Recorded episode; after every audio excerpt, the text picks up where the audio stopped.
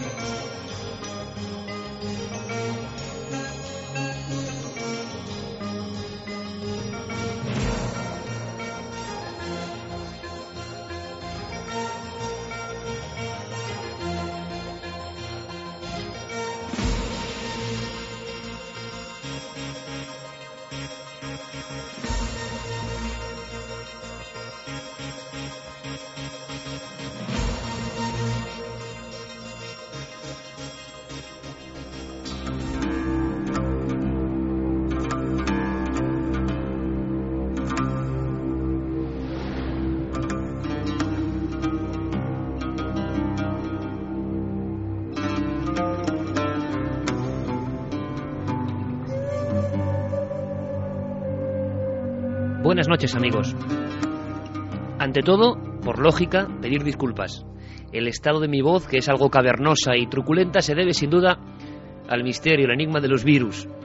Pero a pesar de eso, vamos a hacer el esfuerzo, porque merece la pena pasar de nuevo una madrugada juntos, y más con el tema que tenemos para todos vosotros. Algo así como bestiario español, criptozoología española. Hemos oído hablar muchas veces de extrañas criaturas. Algunas quedan en el umbral de lo zoológico, de lo que pasa a los catálogos de lo conocido, a estudio por parte de los naturalistas. Otras, sin embargo, quedan eternamente vagando, en unas fronteras sin nombre, en lugares donde no sabemos si se habla de puros mitos o de cosas que ocurrieron de verdad. Estas cosas tienen testigos, tienen personas, tienen individuos que creen haberlos visto. Se habla de diferentes continentes, de tierras lejanas, pero en nuestra tierra, España, la piel de toro, sigue siendo un lugar donde puede haber animales desconocidos. ¿Vosotros, vosotros qué creéis? Veréis, recuerdo durante años el trabajo sin descanso en torno a la comarca de las Urdes. Luego iremos para allí, a esa zona, Urdes, Batuecas, Sierra de Francia, que quizás sea el lugar donde mejor se ha conservado la conciencia de la zoología misteriosa, del eterno bestiario español, que para mí, más allá de lo biológico, es algo cultural, que nos pertenece y que no puede, que no puede morir.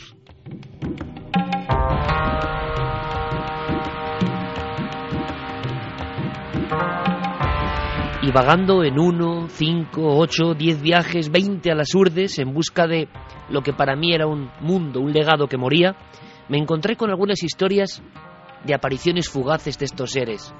Fugaces pero que eran capaces de cambiar la vida de aquellos que se topaban en su camino. Por ejemplo, Antonio Ponz fue uno de los grandes investigadores del siglo XVIII. Hizo enciclopedias fundamentales para entender la nomenclatura de los pueblos de España fue el primer hombre que recorrió a pie toda nuestra tierra, pues para dejar milímetro a milímetro, en época, evidentemente sin satélites ni otros medios, perfectamente cartografiada. Y llegando a las urdes, envuelto de esa leyenda, de esa pizarra, de esa negrura, de ese misterio, Antonio contaba que iba a lomos de la caballería con otros hombres y cerca de la aldea de Cambroncino, cerca de la comarca de Camino Morisco, en una vereda, notó que algo ocurría. Uno de los hombres que portaba sus equipajes había sido atacado por por un extraño ser. Allí, en las urdes, enseguida, echándose las manos a la cabeza, decían, el lucero, que ha aparecido el lucero.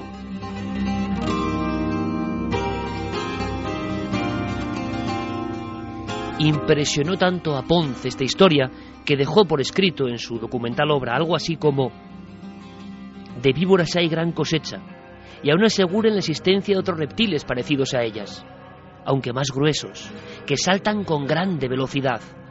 Una de estas sabandijas saltó de un profundo foso y se quedó clavada como una saeta en el brazo de un hombre que estaba a mucha distancia.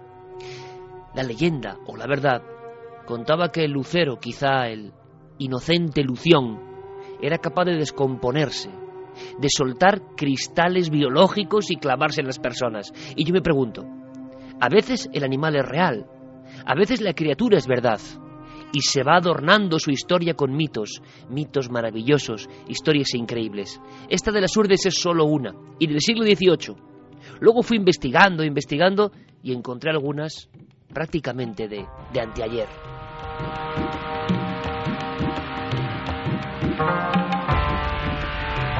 Siempre me ha interesado la naturaleza, la biología, los animales, desde muy pequeño, seguro como a todos vosotros, porque representan lo más granado, lo más extraño, lo más fascinante de las formas de la madre naturaleza. Pero ¿y cuando esas formas se tuercen un poco, parecen extrañas, tienen propiedades casi humanas, descompensadas para el ser del que nacen? Bueno, de todo eso vamos a hablar. Nos espera la España de las bestias desconocidas. Pueda verlas en la mente, en el corazón y en los terrenos, ¿por qué no? Vamos a viajar por toda nuestra geografía. El primer lugar, el lugar de inicio, uno lleno de enigmas. Nos esperan las Islas Canarias.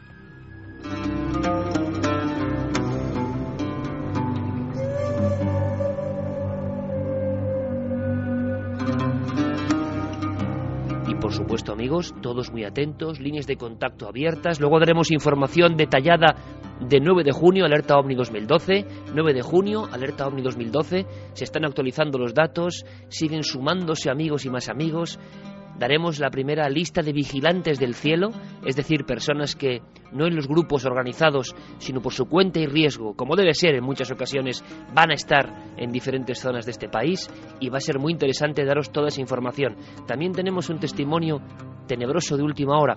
Carlos, compañero, buenas noches. Buenas noches, Iker. ¿Qué tal? Tenemos los datos, lo primero, luego nos vas a contar ese caso, que además eh, has hecho toda una maniobra para, para tener Mm, voces que tienen que ver con esta historia. Luego nos lo contarás, pero además tiene mucho que, que ver quizá con el tema que contamos. De vez en cuando en las carreteras aparecen cosas, cosas mitad humanoides, mitad animalescas, mitad fantasmagóricas, que acaba de pasar y queremos contarlo. Pero antes, abrimos líneas, por favor. Pues mira, hemos puesto Iker para todos los oyentes, vamos a recordar esa encuesta que ponemos todas las semanas en Milenio 3, en la página web ikerjiménez.com. Esta semana vamos a preguntar, ¿creéis que aún puede haber animales desconocidos en España? Como siempre, dos opciones, el sí y el no. Ahora mismo gana el sí con el 80,8% de los votos.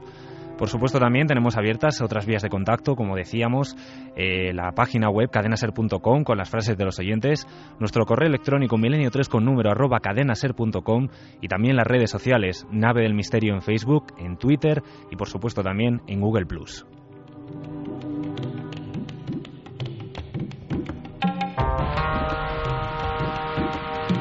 Vamos a ver si podemos conectar directamente con nuestro buen amigo José Gregorio González, que nos escucha desde la cadena Ser en Tenerife y que, por supuesto, como no podía ser de otra forma, va a ser una de las almas de la alerta OVNI 2012. Luego le preguntaremos por el lugar donde va a estar y por qué lo ha elegido.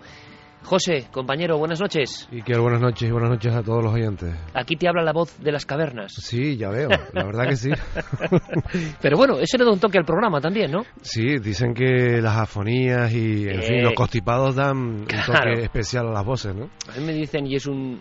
lo tomo como un piropo, tienes voz de muy joven para un programa de misterios. Bueno, pues mira, hoy estamos un, tanto teñidos por esa especie de, de halo, porque José, lo sorprendente, y tú has hecho un libro maravilloso de criptozoología, lo sorprendente, lo, enigmático es que parece que España, evidentemente, tan cartografiada, no puede dar pábulo, ni lugar, ni espacio para animales extraños. Y, si hablamos de animales extraños y realmente maravillosos al mismo tiempo, hablamos del tibicenas. Y claro, la noticia saltaba, eh, a mí me la contaba Pablo Villarrubia en la redacción, en mitad de la vorágine, y yo quería que tú se lo trasladases a nuestros compañeros. Aunque es un caso difícil, complicado, aunque los testigos a veces guardan silencio y es hasta comprensible, eh, lo cierto y verdad es que ni más ni menos que en época más o menos actual, alguien, o sea, no hablamos del siglo XVIII ni del siglo XIX, había observado a una figura que ¿Qué, es el Tibicenes? ¿De qué estamos hablando? Bueno, hablamos, cuando, cuando utilizamos esa etiqueta en Canarias, eh, nos estamos refiriendo a una, a una criatura que en, la mayoría de las ocasiones eh, venía siendo descrita como un perro, un perro grande, lanudo, en muchas ocasiones los testigos han coincidido en describirlo con los ojos rojizos, encendidos, y es una historia y es una, una etiqueta que ha llegado hasta nuestros días desde tiempos de los antiguos canarios, desde tiempos de los guanches.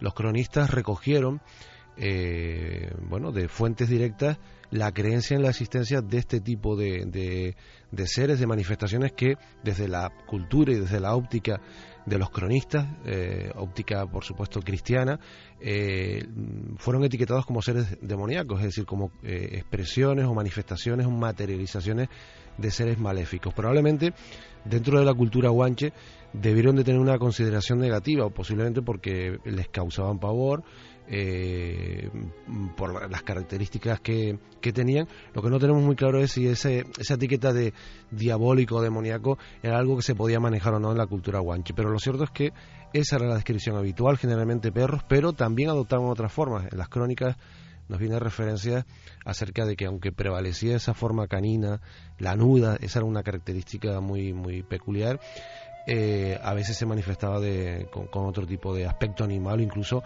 antropomorfo. Y si hacemos caso a, a las referencias que nos llegan de, puntualmente de determinadas islas, por ejemplo en La Gomera, tenían otro nombre, eh, digamos que el equivalente en La Gomera sería el de los iruanes, Irguanes. irguanes, exacto. Y en este caso en concreto eran unas criaturas bípedas, es decir, caminaban sobre dos pies, eran realmente hombres peludos. Eh, o sea, aunque suena mm, chocante, era así como, eh, esa es la reseña que nos ha llegado a nosotros hace 600 años, es decir, hombres peludos, demoníacos también, eh, que causaban espanto y que se hacían adorar, curiosamente, eso es lo que nos dicen algunas de, las crónicas con respecto a los iruanes. En La Palma hay una referencia muy similar y una etiqueta que es la de Iruene, aunque es un poco discutida, pero la descripción del demonio, ese palmero, de, esa criatura que tomaba forma y andaba sobre dos pies también, eh, pues esta del Iruene, ¿no? O sea que eh, encontramos referencias al menos en cuatro islas, Gran Canaria, Tenerife, La Gomera y, eh, y la isla de La Palma, a, el, a los o las tibicenas, ¿no? unas criaturas bastante peculiares, pero lejos de, de haberse quedado hace 600, 500 años, la sorpresa que nosotros como, como periodistas, como indagadores en lo insólito mm, que nos hemos llevado ha sido encontrar casos recientes. Casos, recientes, José. Exacto, y, vamos a contarlo ahora, mm. pero, pero fíjate una cosa que es muy curiosa y porque nada surge así como de de la chistera de un mago, ni mucho menos. Todo tiene cierta coherencia aún en su ilógica, ¿no? Eh, aparentemente científica. Y es que todos los libros em, que hablan de zoología y que iban hablando de estos seres y que luego estos seres fueron quedándose renegados, dan un aspecto muy similar. Eso ha contado José Gregorio ahora mismo para toda la audiencia de verdad que es sorprendente. Animales que son capaces de tomar otra forma y algunas formas os van a sorprender. Algunas formas son como arquetípicas como la del macho cabrío, por ejemplo, y eso tiene mucho que ver eh, con lo que luego vamos a escuchar, un caso tremendo. Eh, pero hay más. Eh, fíjate, el domingo pasado emitíamos en Cuarto Milenio un reportaje que yo te aseguro que me sorprendió muchísimo porque no conocía a fondo la leyenda. sé que en España está, por ejemplo, hablando de seres robustos, de gran corporalidad velluda y, causando temor, el basajaun de la zona del País Vasco, el simiot de la zona catalana. Es decir, hay un corpus eh, pero, curiosamente, los dips eran los perros parecidos a esta visión más arquetípica del Tibicenas, con ojos rojizos, los perros que es increíble llegan a ocupar el, la heráldica de una población, el escudo de una población, y que aparecían con una pata quebrada. Esto sí que es cierto. No sé si en el caso de los tibicenas ocurre algo similar. Ahí no, ¿no? No, eh, y, más bien al contrario, porque una de, las características también de los tibicenas es que aparecían eh, en sitios elevados, en riscos, en despeñadores, en sitios muy peligrosos, eh, que hacían o, que reforzaban la idea de, de elementos fantásticos, ¿no? Es decir, de elementos sobrenaturales por los sitios en los que a veces se posicionaban, ¿no? Sitios muy arriesgados, sitios donde eh, eh, aventurarse pues era eh, un riesgo añadido, ¿no? Y, bueno, al, al, exhibir ese comportamiento, digamos que se reforzaba la idea de que no podían ser unas criaturas que no procediesen de otro lugar que del mundo de, de, los demonios, ¿no? En Tarragona quedan algunas iglesias con los dips, los perros vampiros oscuros, grabados. y dibujados, eh, como un elemento propio. Eran perros salvajes, eran realas de perros que atacaban al ganado y a las personas, que quedaron tan impregnadas en el inconsciente colectivo que ahí quedan como un símbolo. Bueno, lo sorprendente, lo que ha conseguido José Gregorio y que yo creo que es muy muy atractivo es eso, testimonios de tiempos recientes. Y si no tengo malentendido, José, de un aventurero, de un alpinista, de un hombre absolutamente avezado en el mundo de la montaña, en recorrer esos riscos maravillosos e increíbles de las tierras canarias, que hay algunos parajes que parecen de otro mundo, sinceramente, y, y en mitad de esas soledades le pasa algo. Sí, es una historia, la verdad que es una historia muy impactante que, que seguimos, eh, a la que le seguimos la pista y que está siendo muy, muy complicada por lo que sucede, es decir, por el desenlace de la misma, que eh, evidentemente es, una, es un obstáculo eh, para que el testigo abiertamente se muestre, ¿no? pero bueno, estamos en ello y, hay mucha receptividad realmente a, a, que en breve podamos escuchar su testimonio directo, pero te puedo avanzar que este caso sucede hace 15 años, eh, eh, es vivido por dos personas, aunque una es la que se convierte, eh, además de, testigo, en víctima. de lo que de las consecuencias de esa observación ellos deciden visitar un lugar bueno tan importante tan emblemático también para el mundo del misterio como es el barranco de Badajoz pero deciden visitarlo por, por el atractivo natural que tiene ese, ese lugar, por las posibilidades que brinda para eh, transitar sus senderos, para escalar en algunas de sus laderas. Hacen noche y a la mañana siguiente, pues uno de ellos eh, pues empieza a, conquistar una, una de, las, de las laderas del barranco y eh, según cuenta y corrobora su acompañante que seguía sus su, operaciones, su, su actividad desde abajo, eh, en un momento determinado algo enorme, abultado, que aparentaba ser un perro, surgió de la nada y le, hasta el punto de, impresionarlo de tal manera que perdió el control eh, y cayó, cayó varios metros. Eh, obviamente, según nos contaban, lo de menos era el golpe en sí, lo demás era la conmoción de lo que acababa de generar esa caída, ¿no? Algo que no podían explicar y que desapareció pero eh, esto es interesante, de momento no hemos visto el material, parece ser que lo pudieron fotografiar, por lo menos... El, llegaron a captarlo. El, el, compañero de abajo parece que sí, no sé si en el momento en el que tiene lugar el incidente, supongo que justo en ese momento no, porque la emergencia no, no era precisamente la de tener una cámara, eh, pero de manera inmediata parece que obtienen unas imágenes, pero como aún no las hemos visto, Iker, eh, preferimos no eh, realizar ningún tipo de valoración al respecto. ¿no? ¿Y cómo describe al animal eh, como un perro que está en ese lugar? Como un perro enorme, grande. Enorme. sí, efectivamente. Y sobre todo fuera de lugar. Es decir, ten en cuenta que está escalando. Es decir, ten en cuenta que no hay una zona de fácil transición por la que se pueda discurrir con facilidad. Y, y, de repente aquello aparece. allí sale como de la nada eh, algo que, mm, él tiene la clara impresión de que buscaba también eh, causar ese efecto, es decir, impresionarlo, ¿no? intimidarlo. Eh, y esto le hace perder el, control, la colocación en ese momento de lo que estaba haciendo y cae unos metros. ¿no? bueno, la conmoción te puedes imaginar que, que fue muy importante y durante muchísimo tiempo eh, había una reticencia muy grande a, hablar, comentar, a, recordar lo que había sucedido. Y aún hoy en día se mantiene eh, parcialmente, por eso las dificultades para eh, poder concretar y que, por ejemplo, esta noche pudiésemos tenerlo incluso aquí en, en los estudios, ¿no? José, y él mismo hila su experiencia no con un encontronazo casual con un animal perdido, váyase usted a saber de qué forma colocado allí, sino, sino esa sensación que tienen los que se encuentran con un misterio que les marca profundamente.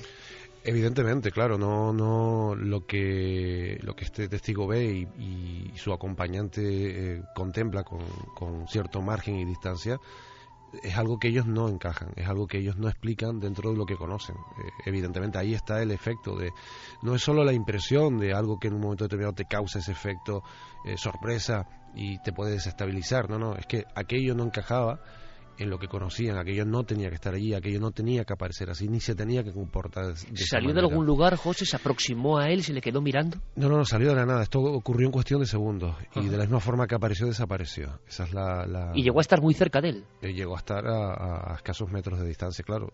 Lo suficientemente cerca como para que aquello lo, lo desconcentrase y, y, cayese, ¿no? Claro, aquello no lo podía explicar, aquello no era natural eh, según su testimonio y el testimonio de su, de su acompañante.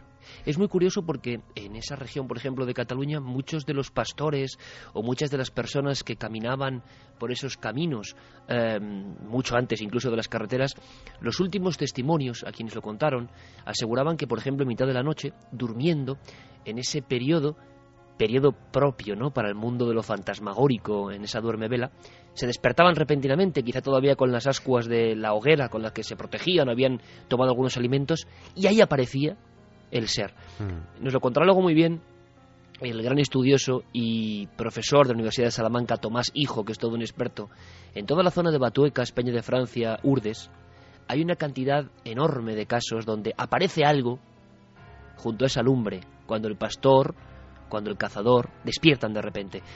Quizá tenga algo de, onírico todo esto, no lo sabemos.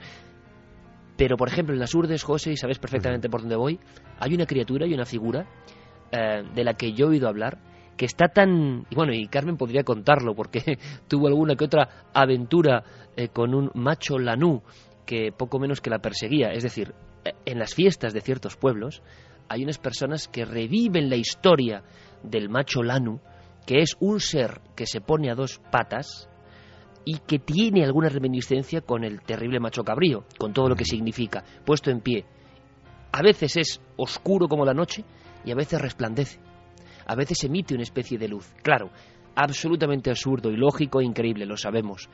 Pero gentes del pueblo, de los diferentes pueblos y aldeas urdanas, lo tienen como una leyenda que no solo se cuenta eh, de padres a hijos, sino que hay testigos, personas que incluso murieron de miedo ante la aproximación de esa figura. Yo he registrado testimonios, he ido a voz todavía, de los últimos que lo vieron. Tú has hecho lo mismo y a mí esto me parece ser un poco cronista de, una parte ¿no? de la historia de mm. nuestro país. Tu última obra, por cierto, José, es Canarias, Territorio de lo Insólito, que desde aquí recomendamos, por supuesto, como otra de esas obras que recogen lo que ya casi nadie puede recoger. Eso es un legado para la historia. Y encima has encontrado testimonios de ultimísima hora, ¿no? Sí, es que mm, el tema de, de, los tibicenas nos tiene francamente sorprendidos. En, en, la isla de Gran Canaria, el compañero Luis Javier Velasco ya había, ya había hecho una encuesta muy interesante recabando testimonios y nosotros nos hemos encontrado un escenario bastante similar en Tenerife, como te decía antes, en, La Gomera, en La Palma, con casos recientes que de verdad son absolutamente sorprendentes. Eh, estamos acostumbrados a otro tipo de casuística o a manejar otro tipo de casuística y esta es mm, tremendamente llamativo. Mira, en Gran Canaria hay un sitio al hilo de lo que comentabas.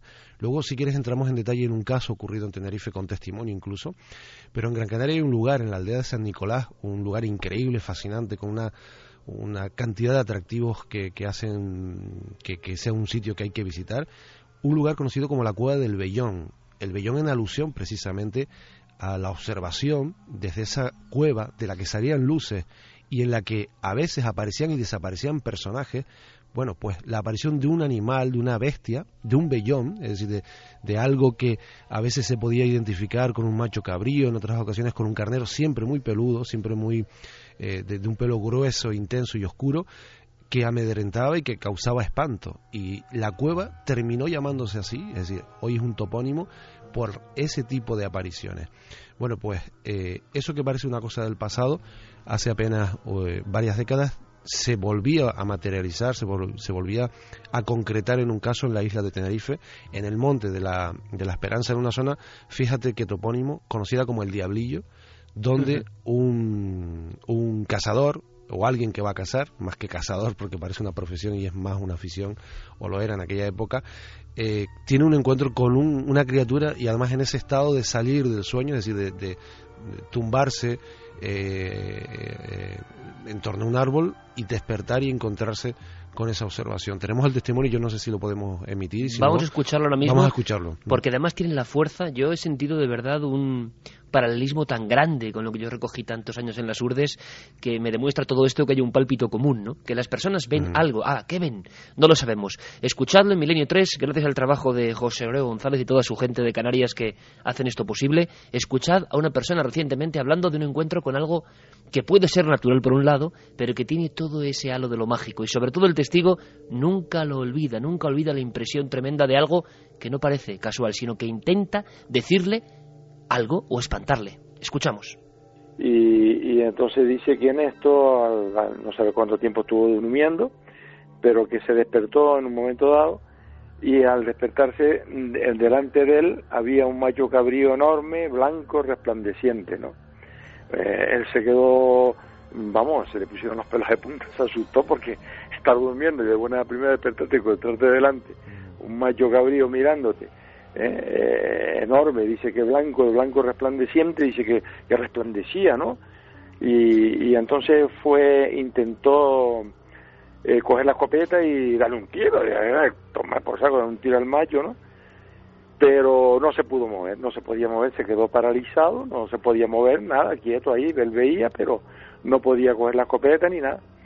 Entonces al rato de estar el, lo que lo que quiera que la aparición esa delante, pues se fue se fue alejando y entonces ya cuando se alejó que lo perdió de vista fue cuando ya él entonces se pudo mover y pudo y pudo moverse, ¿no? Pero vamos que se había quedado paralizado en el tiempo que estuvo la aparición esa delante de él, ¿no?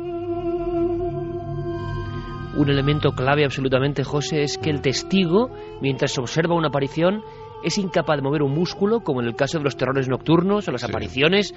Se siente que el tiempo-espacio ha variado, que no es la aparición de un animal normal que está ahí por algo, blanco, resplandeciente, igual que en las urdes en algunos casos, y sobre todo el miedo que acompaña a estas personas. Algunos incluso deciden no volver a hacer ciertas cosas o acudir por ciertos lugares, y esto lo he recogido yo también en varios casos. Sí, además, fíjate que en este caso hay, dos detalles que a mí me parecen especialmente interesantes y que, convierten la experiencia en algo mm, bastante sugerente. ¿no? Por un lado, la reacción que tiene es la de intentar coger las escopeta, es decir, para él aquello es tan real eh, y es algo tan fuera de lo habitual que eh, quiere usar su arma ¿no? para defenderse, para ahuyentarlo, en fin.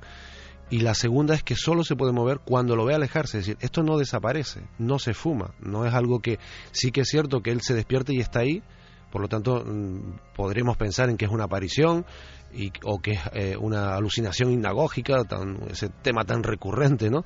A veces para, incluso a veces mm, intentar mm, quitarle hierro a, este tipo de experiencia, pero eh, lo cierto es que la experiencia se acaba cuando la criatura, el animal, lo que quiera que fuese aquello, se aleja. Y es en ese momento cuando él ya recupera su autonomía, su control y puede eh, eh, reponerse. Y bueno, él cuando contaba esto parece ser que después ya se atribuía al efecto de, las brujas, los hechizos, etcétera, etcétera. ¿no? Ya cuando se intentaba buscar una explicación a lo que sucedía, pero mm, ocurre en un lugar que tiene como topónimo el diablillo, es decir, en la toponimia nos da en ocasiones bastantes pistas acerca de lo que sucede en, determinados lugares o de lo que la gente cree que sucede.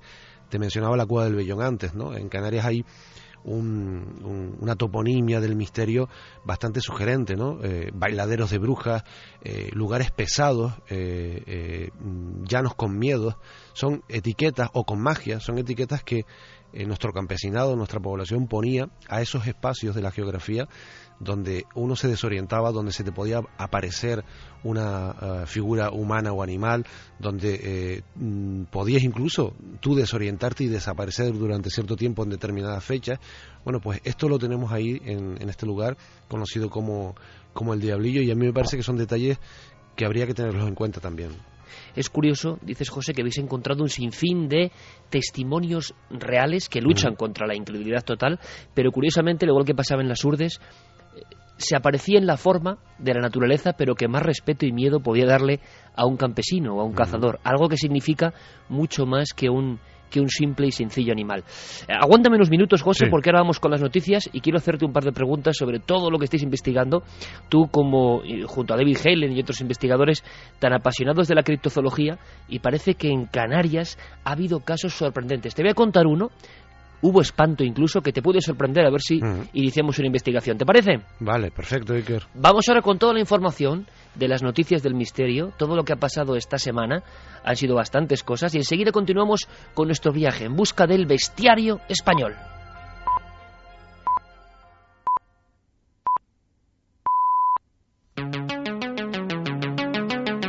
Cadena Ser.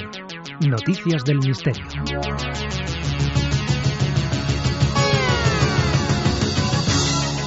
Últimamente parece que cerca del Sol se están captando cosas extraordinarias. La última, una nave extraterrestre. Eso es lo que afirman muchos colectivos después de observar las imágenes que el 24 de abril grabó una cámara del Observatorio Solar y Heliosférico de la NASA.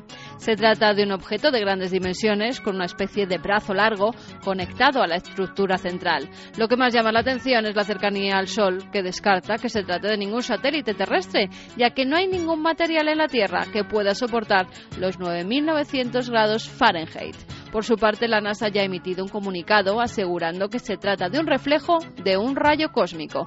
José Manuel Nieves, director del área de ciencia del periódico ABC, nos habla de la polémica. Sí, la fotografía existe, eh, esa mancha existe, está cerca del Sol efectivamente, ha sido tomada por el satélite SOHO de observación solar, uno de los que están observando ahora mismo el Sol, pero no, se, no tiene nada que ver con ningún artefacto extraterrestre, no es más que el sensor de la cámara eh, que ha sido bombardeado por partículas, cosa que sucede muy, muy, muy a menudo en las fotos que nos llegan desde el espacio. Pruebas de que no es una nave espacial en absoluto, pues hay muchas. La primera, el, el propio tamaño de la artefacto que sería mucho más grande que un planeta. Tiene miles y miles y miles y miles de kilómetros de largo. Y nos vamos a la antigüedad, porque un equipo de arqueólogos y paleontólogos ha descubierto que hace 84.000 años los neandertales que vivían a orillas del río Manzanares de Madrid se alimentaban de mamuts y comían su médula ósea.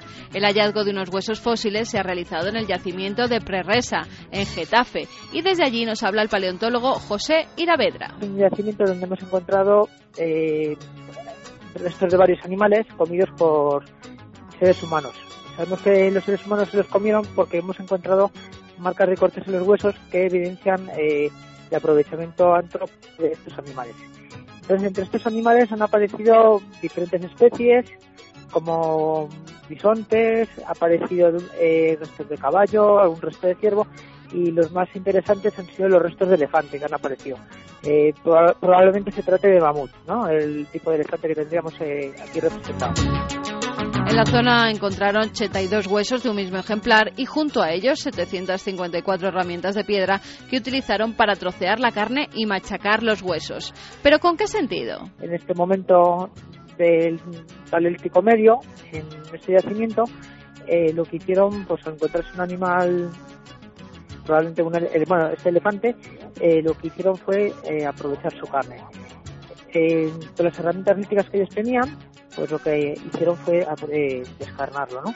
Y luego, por otro lado, hemos encontrado otra cosa muy interesante que son marcas de percusión que se producen en el momento de romper el, hueso.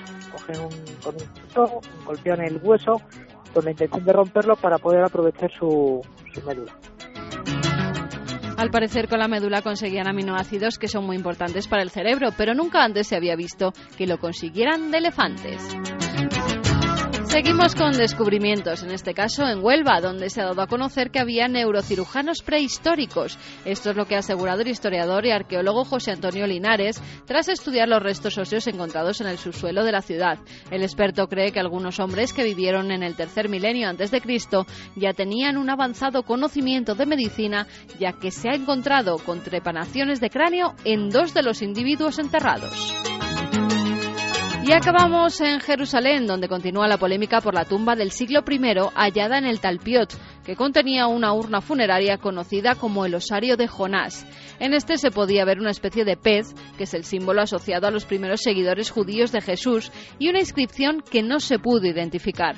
Ahora James Charlesworth, del Seminario Teológico de Princeton, ha descifrado esos signos y asegura que son cuatro letras escritas en hebreo antiguo, que parecen deletrear el nombre de Jonás. Pero ¿quién es este investigador? El catedrático de cristianismo primitivo Antonio Piñero nos habla de él. Debo decir que yo conozco personalmente a este investigador, Charles Worth, y que me parece de primera categoría y un hombre absolutamente fidedigno. Sin haber estudiado el tema a fondo, si él cree que esa es la lectura de esa inscripción hebrea, yo casi pondría la mano en el fuego.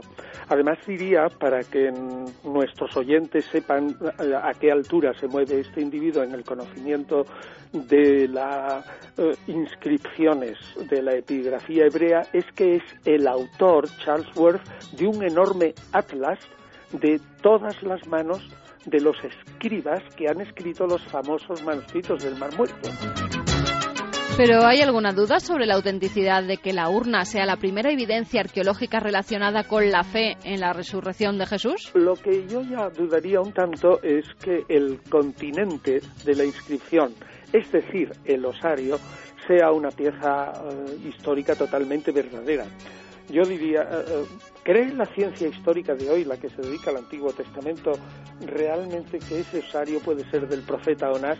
Yo lo dudaría mucho y es porque ni siquiera estamos seguros de si el profeta existió verdaderamente y si es una profecía eh, de verdad o es por el contrario pues una especie de historia teológica. La semana que viene mucha más información aquí en Noticias del Misterio.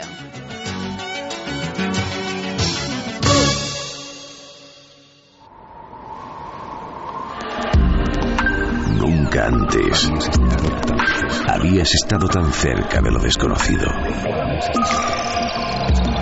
Milenio 3. Cadena Ser.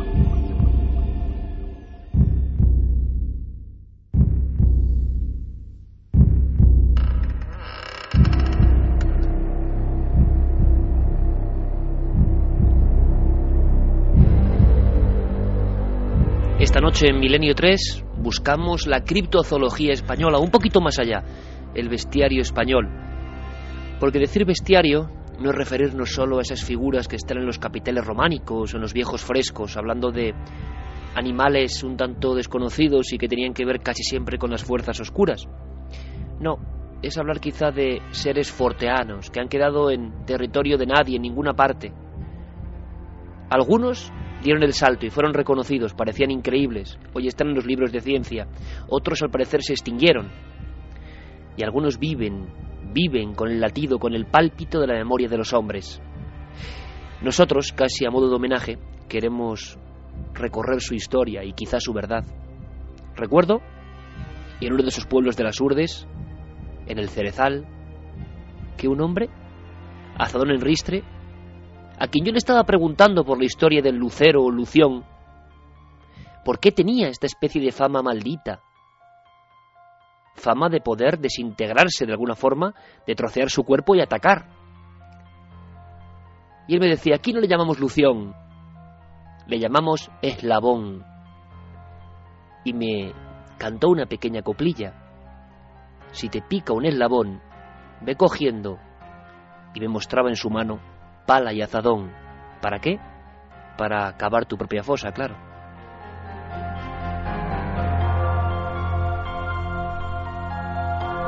Y esas historias, ¿cómo olvidarlas, verdad? Solo cuando uno ha estado recogiendo a nivel etnográfico estas cosas, pueden las neuronas volver a reconectar con ese pasado.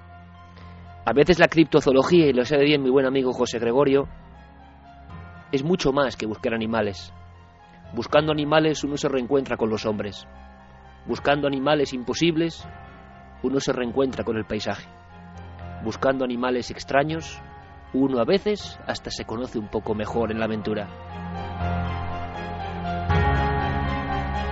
Pero demos uno de esos saltos que tanto nos gustan. Vayamos un poco también a la zoología. ¿Qué nos dice en torno a la posibilidad de hallazgos en España hoy? Fernando González Siches, zoólogo, científico, pero también explorador, nos da unas pistas.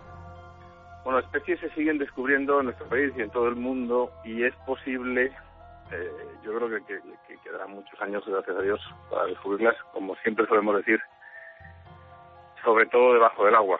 En el mar queda, queda todo, todo por hacer, incluso en superficie, a poco que nos empezamos a, leemos un poco las novedades de la ciencia, vemos que de vez en cuando salen animales que se creían parte de leyendas, parte de las leyendas de locales, se descubre o ellos o algún rastro de ellos en algún reptil nuevo, alguna ave nueva. Lo que ya es más difícil es que aparezca algún mamífero grande. En nuestro país, desde luego, sería realmente complicado en tierra.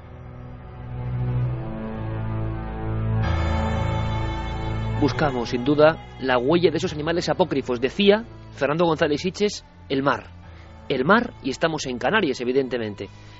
Vamos a conectar rápidamente con Javier Pérez Campos. Javier, buenas noches, compañero. Buenas noches, Iker. Tú has hecho una labor de búsqueda intensa en hemeroteca, luego tienes para nosotros un auténtico regalo bizarro y lo van a entender perfectamente nuestros seguidores porque pocas veces he escuchado algo tan espantoso, raro, eh, increíble como lo ocurrido en Sabadell a principios de los años 80. Pero eso lo contamos luego, porque hay una historia que tiene que ver con Canarias y con el mar. Eh, Javi, que prácticamente me gustaría que nos la contases en titulares, en flashes, qué pasó, qué se dijo, y a ver si José y su gente saben algo. Pues ocurrió relativamente hace poco, además, eh, en 1991, no estamos hablando ya de años 70, 80, cuando parece que hay eh, pues esa proliferación de casos extraños de personas que avistan eh, el lado más imposible de la naturaleza. Eh, ocurre concretamente en, la, en, el, en, el, mar, además un avistamiento bastante extraño. Eh, tengo aquí el recorte del caso que tituló Atacados por un monstruo cetáceo. Y ocurrió más concretamente el 3 de julio de 1991, cuando el barco Princesa Guayarmina eh, eh, surcaba las aguas de, del Atlántico rumbo a Tenerife, al puerto de Tenerife, y cuando ya quedaban unos cinco minutos para llegar a ese puerto, eh, de pronto los, los 138 pasajeros que van a bordo notan un enorme golpe que, que hace temblar el barco, todas las eh, instalaciones, todo lo que va a bordo, llegando a causar eh, graves heridos, eh, personas que se rompen el, el, brazo, las piernas, es decir, hay heridos de, de, ese golpe que sufre el barco. Y, y, bueno, eh, pronto empieza a surgir el murmullo de qué ha ocurrido, si han chocado con algo, y empiezan a hablar eh, muchas personas que han visto un extraño ser que ha sido el causante de que el barco haya temblado de esa forma. Eh, de hecho, eh, tuvieron que llegar a ser rescatados porque el barco quedó varado en medio de, del Atlántico. Eh, muchas personas atemorizadas por ese extraño ser que, que habían visto emerger de las aguas durante prácticamente unos segundos, todos escucharon el gran golpazo, todos recordaban el golpe de ese ser contra el barco y, y, entonces empieza a tenemos que imaginar esas escenas de pánico colectivo por los pasillos del barco de las personas hablando de un extraño ser que está rodeando eh, que está rodeándolos a ellos y empieza a surgir además un pánico colectivo eh, y un miedo a que a esas personas puedan ser engullidas por ese cetáceo de, de anormales dimensiones porque hablaban eh, como te decía pues de, de un animal que era extremadamente grande, extremadamente pesado, nadie lo había visto antes y algunas de las personas que iban a bordo eh, eran realmente conocedoras de, del mar y, y, bueno, finalmente fueron rescatados por otro barco que tuvo que acercarse hasta allí y, no llegaron más descripciones de, de, de qué pudo ser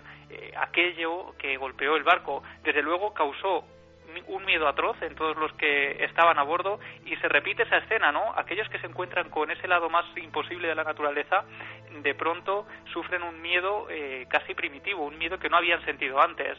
La noticia apareció en el año 91 y no sé si al final tenía que ver con leyenda urbana, historia real, otra causa que, que al final se, se camufló con la historia de lo sobrenatural. José, ¿tenías noticia de esta historia? Sí, fue un caso, uno de los, de los últimos casos que se vivió en Canarias de, de choque de embarcaciones rápidas eh, con eh, las colonias de cetáceos que visitan.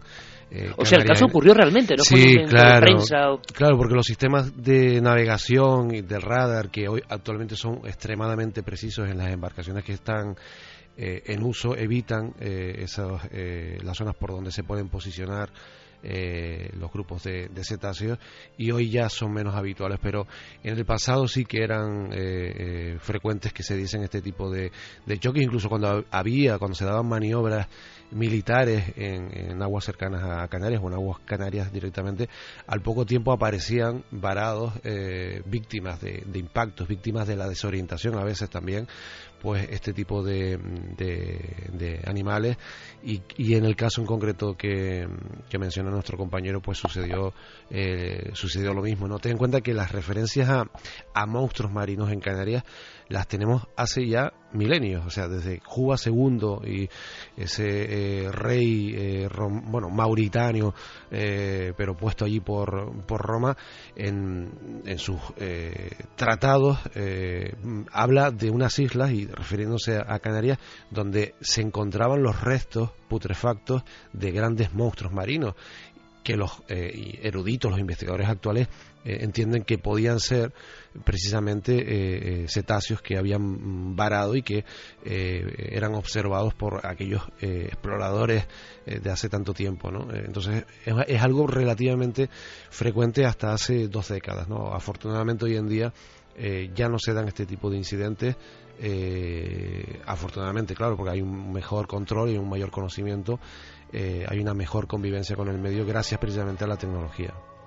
Uno de los animales por el cual siempre nos preguntan, José, eh, es el tiburón de gran tamaño, tiburón blanco de gran tamaño o otras especies o estilos de tiburón, vamos a decirlo así, ¿Habéis tenido noticias en aguas canarias? Porque está habiendo capturas en diferentes partes del mundo con unos tamaños, hay quien habla de cambio en las temperaturas del agua, en los ciclos alimenticios, tiburones sí bien catalogados, pero de aspecto monstruoso por diferentes condicionantes o por envergaduras nunca vistas.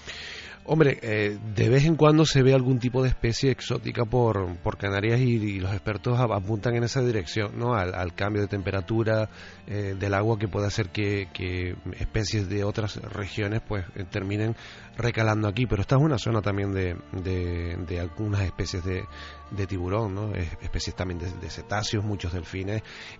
no olvidemos que Canarias es una de las regiones del planeta donde también se sitúa la existencia de una posible colonia de calamares gigantes por las grandes fosas abisales que existen en las islas y por la frecuencia con la que han sido vistos y además por la existencia de su principal depredador que es el, cachalote ¿no? que frecuenta también las aguas canarias y no lo haría si no existiese alimento ¿no? Eh, y además hay casos relacionados con el calamar gigante eh, tan célebres como el relatado por, eh, o el que inspiró, mejor dicho, a Julio Verne en sus 20.000 leguas de viaje submarino, que lo experimentó el, la fragata eh, francesa Alecton en el año 1861. ¿no? Ocurre en aguas canarias, al norte de la isla de, Tenerife, y es una lucha, una de esas luchas batalla naval casi, ¿no? Que ha quedado incluso eh, inmortalizada a través de determinados eh, grabados, donde intentan izar a bordo un, calamar gigante y al final termina partiéndose, ¿no? Y se quedan con, con un trozo. Se presenta un informe a la Academia de, de la ciencia francesa y ese es el informe al que accede Julio Verne y nos crea un pulpo gigantesco en 20.000 leguas de, viaje submarino. ¿no? Es decir, que la tradición de, encuentros con grandes criaturas marinas en Canarias es bastante antigua y es lógico, ¿no? un territorio que está rodeado por agua por, por todas partes. ¿no? José, y entre el cielo y el mar y con los ovnis de fondo, ¿dónde nos esperas? ¿En qué lugar? ¿El día 9J? Bueno, pues eh, ya sabes que hay un, interés increíble en Canarias en, estar presente esa noche con, un eh, papel protagonista eh, destacado y en Tenerife hemos elegido uno de esos iconos del mundo de la ufología, ¿no? Como es Montaña Roja, Montaña La Tejita, la playa La Tejita, donde, bueno, se, se convirtió y se ha convertido en un lugar célebre principalmente por las experiencias de Paco Padrón eh, allá en los años 70 y que sigue siendo frecuentado, visitado por gente interesada en, bueno, en contemplar el cielo con otros ojos, ¿no? Eh, y ese es el lugar que creemos puede mm, ser eh, especialmente propicio, puede, y además tiene una gran cantidad de significados y, y, si hacemos una alerta OVNI a nivel nacional, yo creo que desde Canarias uno de los puntos tiene que ser ese. Qué bien, qué alegría, José. Uno de los pilares, sin duda alguna, en todos estos años en la información de este tipo de asuntos y uno de nuestros compañeros pues más queridos, sin duda alguna. Canarias, territorio del misterio, donde por cierto yo cuento alguna aventura que hemos vivido juntos y, y, lo pasamos pues casi nos quedamos como el hombre este que vio al, hombre resplandeciente, al, macho a la nube resplandeciente. Eh, lo pasamos mal y bien, como siempre. Mal en lo misterioso, porque siempre uno se inquieta, pero bien por el hecho de, estar investigando juntos y que siga así durante muchos años. Y hay muchos amigos, muchos, muchos en Canarias em, que nos siguen, lo sabemos, eh, que van a estar en diferentes islas, pero de verdad, qué emocionante. Montaña Roja, Playa de la Tejita, ahí estará José Gregorio González, porque no podía ser de otra manera. José, compañero, un abrazo enorme.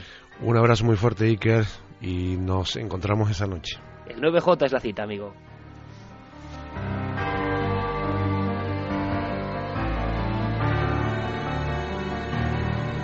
Y tranquilos amigos porque en Canarias habrá mucha gente. Eh, Luis Velasco, nuestro amigo, estará en Galdar, ni más ni menos en Gran Canaria. En fin, luego daremos información. Si os parece, a las 3 vamos a dar una secuencia actualizada Eh, espero que Guillermo incluso pueda tener toda esa información para esa hora en la web. Eh, yo os daré algunos datos importantes, no solo de corresponsales, sino de vigilantes del cielo. ¿Vale? Luego lo hacemos, que yo creo que va a ser muy interesante. Pero antes quiero que escuchéis unos casos más raros todavía. Vamos ahora casi con lo bizarro rápidamente. Por ejemplo, ¿sabéis que en los años finales de los 80, principios de los 90, en Barcelona hubo pánico por una serie de cartas y comunicaciones de personas, cartas, ¿eh? parece, parece que ha pasado un milenio, eh, a diferentes medios de comunicación, como La Vanguardia, de personas que habían visto algo volando muy extraño y que daba mucho miedo. Claro, Miguel Segui, uno de los buenos criptozoólogos españoles, biólogo de profesión, y que llegó hasta los testigos principales, se dio cuenta de que había algo más que una posible broma o una confusión. Estoy seguro que queréis saberlo todo en torno a las extrañas aves de la noche. Cerca de Barcelona ciudad, es increíble, a principios de los 90. El propio Miguel Segui os lo cuenta. Sí, realmente es uno de los eh, misterios que yo pude estudiar, la aparición de estos pájaros gigantes en Barcelona.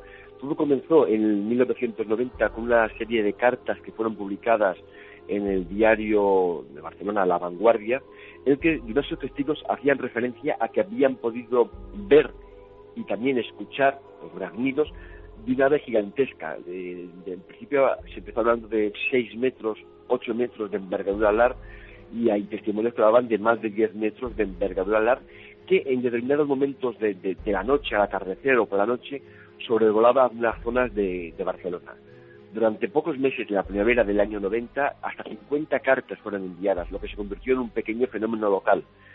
Eh, podía parecer un momento, un caso de histeria un poco colectiva, pero lo cierto es que yo pude investigar el, fenómeno, pude hablar con algunos de los testigos y ellos me aseguraban, en algunos casos, que habían podido ver la sombra de ese ave gigantesca y otros me habían asegurado que habían oído el aleteo, el ruido del aleteo un aleteo impresionante para ellos, según comentaron, y el graznido gigantesco que resonaba por, las, eh, por, la, noche en Barcelona. Lo cierto es que es un, es un misterio que ha quedado inconcluso, eh, tal como vino, se fue, durante unos meses fue un tema que estuvo muy candente en Barcelona y en otros momentos, eh, años posteriores, por ejemplo el año 2001, etcétera, en algunos otros lugares, por ejemplo en el Pirineo en el 2001 con Andorra, se han, eh, tenido avistamientos de aves también similares o aparentemente similares de los 10 metros de, tamaño. No sé lo que puede ser, eh, no creo que sea un ave normal, eh, gigantesca. hay, hay testimonios, hay indicios de que podrían existir en la, en la actualidad aves desconocidas de gran tamaño, voladoras, pero en zonas muy aisladas de la Tierra, en zonas donde difícilmente se llega al ser humano eh, pensar que una ave gigantesca puede sobrevolar Barcelona durante unos meses o semanas y desaparecer es, escapa de lógica. Lo que podría ser en este caso es encontrarnos ante un fenómeno forteano, una criatura forteana, es decir, una entidad no 100% biológica, no biológica como puede ser un pájaro normal, sino algo que de alguna manera ha sido de un lugar, llamémosle otra dimensión o otra realidad, y durante un tiempo ha podido, eh, digamos, entrar en nuestra percepción.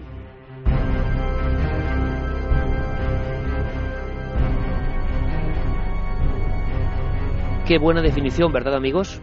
Una realidad forteana, es decir, no tanto un animal biológico, sino algo como un símbolo, como una señal que puede ser capaz de penetrar en nuestra dimensión para decirnos algo, tomar esa forma de animal y desaparecer no un hecho científico lógico, sino un hecho que tiene que ver más con las partes más oscuras, oscuras y ocultas, es decir, de la realidad, de las partes desconocidas por completo de nuestro entorno.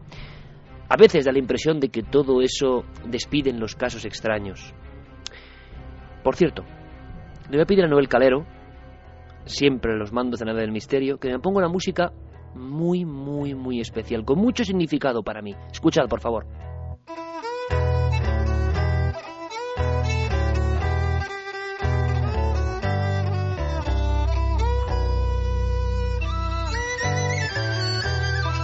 Música fantástica, misteriosa, ancestral. Con esta música de los míticos Wendell viajé arriba y abajo durante 20 largas aventuras por mi particular paraíso maldito al que tanto quiero, el territorio de las Urdes.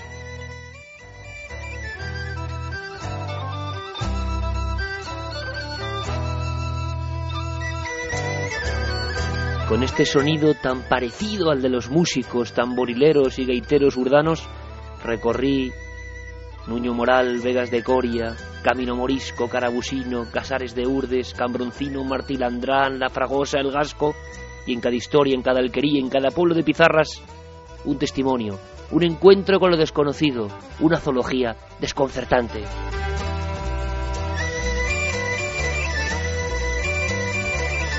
Porque mientras viva sé que nunca encontraré un lugar, un vergel, un sitio que parecía esperarme, un entorno donde todavía había algo por escribir, un enclave donde la magia estaba viva.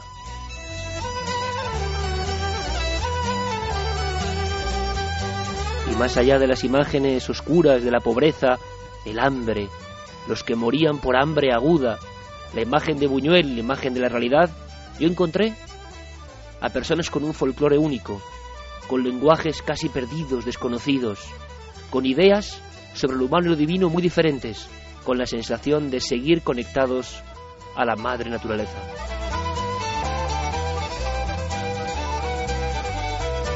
Aislados de todo y de todos, los jurdanos crearon un mundo propio, un universo diferente, y en él, como no, como en todos los universos, también habitaban los seres extraños. Seres amigo, compañero de aventuras, Tomás Hijo, como el pájaro de la muerte, ¿o no?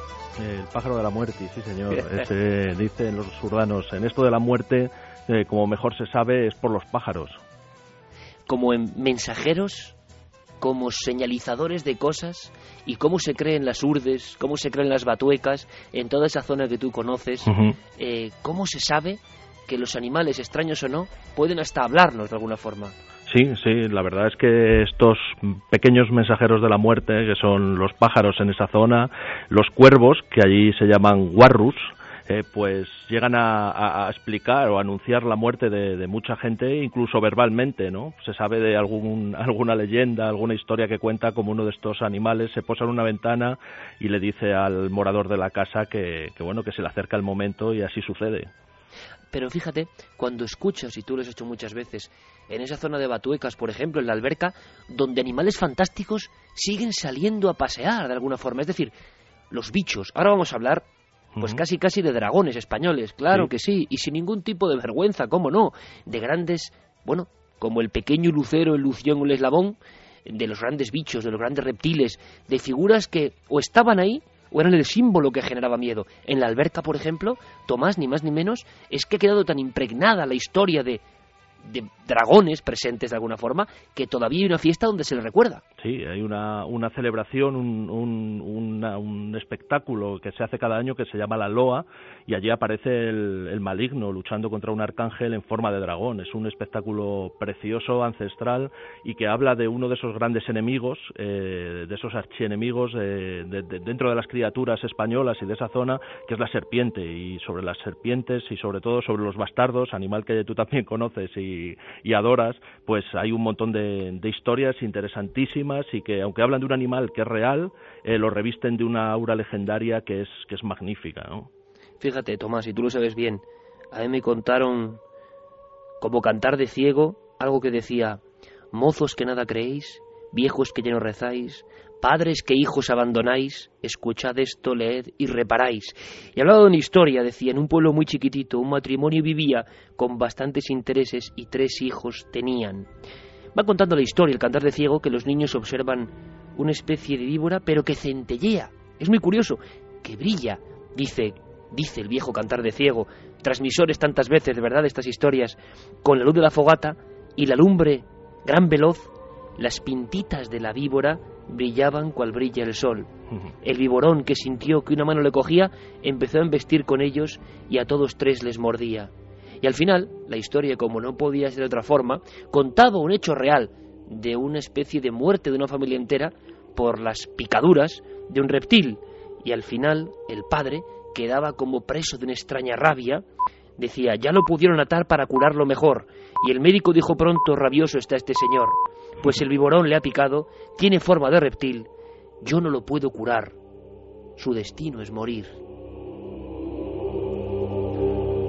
Claro, Tomás, en aquel momento, en, hablamos por ejemplo de principios del siglo XX, el temor al reptil, que realmente te podía quitar de en medio en aquellas circunstancias, sin los antibióticos, y bueno, una especie de mala fama que viene desde el principio del tiempo, no hay más que ver la historia de Adán y Eva y cómo la serpiente, el papel que juega, pero en las montañas de Urdes, Batueca, Sierra de Francia, eh, se legendariza también a los reptiles, ¿no? De alguna forma. Tienen formas, silban, llegan a hablar, pueden ser seres que ocultan tesoros. Claro. Yo tuve la suerte, además, de, vivir ese en, mi infancia, no esas escenas eh, que, ahora son casi parte de la leyenda, ¿no? Del, de estar con los más viejos del lugar junto al fuego, escuchando historias y escuchando leyendas, y muchas de ellas tenían por, protagonistas a los reptiles, ¿no? Sobre todo a estos bastardos que, como tú bien dices, son unos seres eh, prácticamente mágicos, ¿no? De los que se habla de que los más viejos, de que los bastardos viejos tienen pelo, tienen crestas eh, lanudas, largas barbas, ¿no? Y de alguna forma se convierten en estos monstruos monstruos que, protagonizan sucesos eh, maravillosos. ¿no? La mayor parte de estas historias además hablan de una adicción que tienen estas criaturas por la leche y hablan de, cómo pues se acercan a las vacas y a las cabras y les maman ¿no? de las ubres. Eh, y a las madres también. Y a las madres, eso es, sí, sí. Parece que, según la leyenda, estos mm, bichos, estos bastardos tienen un, un analgésico en la, en la boca ¿no? y permite que por la noche se acerquen sigilosamente a las camas, a los lechos donde hay una madre lactante y le y le vayan sorbiendo poco a poco la, leche sin que la propia mujer se entere. Y bueno, todo esto sale a la luz o se pone de manifiesto cuando el niño el niño que debería estar alimentándose de esa leche pues no tiene alimento y se va desnutriendo. Y las historias cuentan algo estupendo que es como los lugareños para, para detectar la presencia del, de la bestia pues hacen un círculo de harina en torno a la cama y por la mañana se observa pues la huella sinuosa ¿no? del, del bastardo que ha llegado por la noche y ha mamado, ha mamado de la madre es muy bonito además eh, saber que, bueno el, bastardo además es uno de esos animales en los que las brujas de Castilla y de otros lugares tienen afición en metamorfosearse y en convertirse en ellos. Y hay muchas historias muchas leyendas de muchos pueblos eh, de, la zona que hablan de cómo pues un labrador o una persona del pueblo eh, cuando ya sabe que el bastardo está rondando la casa se esconde en alguna parte con un garrote y le da un golpe a la, a la serpiente. Y al día siguiente aparece una mujer del pueblo pues con la cabeza vendada o con un brazo roto es señal de que, de que, bueno, que precisamente se trataba de una bruja y, esa herida, cuando ha vuelto a su forma humana, pues está presente también. Animales como emisarios de la brujería también siempre, Tomás, en esta zona. Sí, sí, los animales, especialmente las serpientes y los lobos, son las, las, las, los, los protagonistas de todas estas historias sobrenaturales. Hay una historia una leyenda preciosa, precisamente que tiene lugar en Martilandrán, este pueblo de las Urdes que tú antes mencionabas, en las que uno de estos pastores se da cuenta de que una de sus vacas pues está siendo sorbida, no está siendo parasitada por un bastardo y hace una pócima, seguramente con ayuda de alguna bruja, ¿no? rival de la, de la que estaba convertida en bastardo, y unta las ubres de la vaca. Y esta serpiente, este bastardo, al chupar esa poción, eh, se envenena y eh, se hincha hasta tal punto que explota, ¿no? Y entonces de, ese, de esa explosión surge un negro nubarrón que va viajando por los valles y al final descarga en el valle de Malvellido, que es uno de los valles de las Urdes, y consigue derrumbar una ladera entera y formar un socavón que, bueno, que según las gentes del lugar todavía hoy se puede, se puede contemplar. Así que es curioso ver cómo las brujas, eh, los, las, las jáncanas, los zánganos, que es como se les conoce por allí, pues, pues utilizan esta forma para, para hacer sus fechorías, ¿no? En una ocasión, eh, Tomás, y yo creo que es una expresión tan absolutamente fidedigna y tan insuperable de cómo son las urdes, porque muchas personas no las conocen. Eh, urdes, Batuecas, Sierra de Francia, toda esa zona, que comparte Salamanca con Cáceres, Cáceres con Salamanca.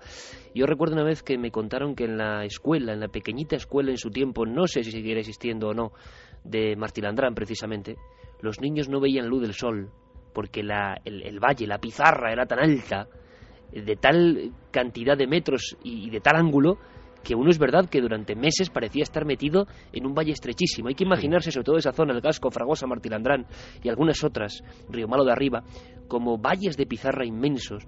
e incluso Buñuel, en un aspecto criptozoológico, llamó tortugas a algunas de las, de las casas que parecían tortugas apiñadas, aún quedan algunas, eh, o cuando yo, la última vez que estuve allí, aún quedaban algunas, en este mundo un poco aislado, un poco peculiar, quedó como más viva, menos corrompida, esa, esa frontera que hoy estamos analizando, difusa, leyenda para algunos, pero con elementos reales.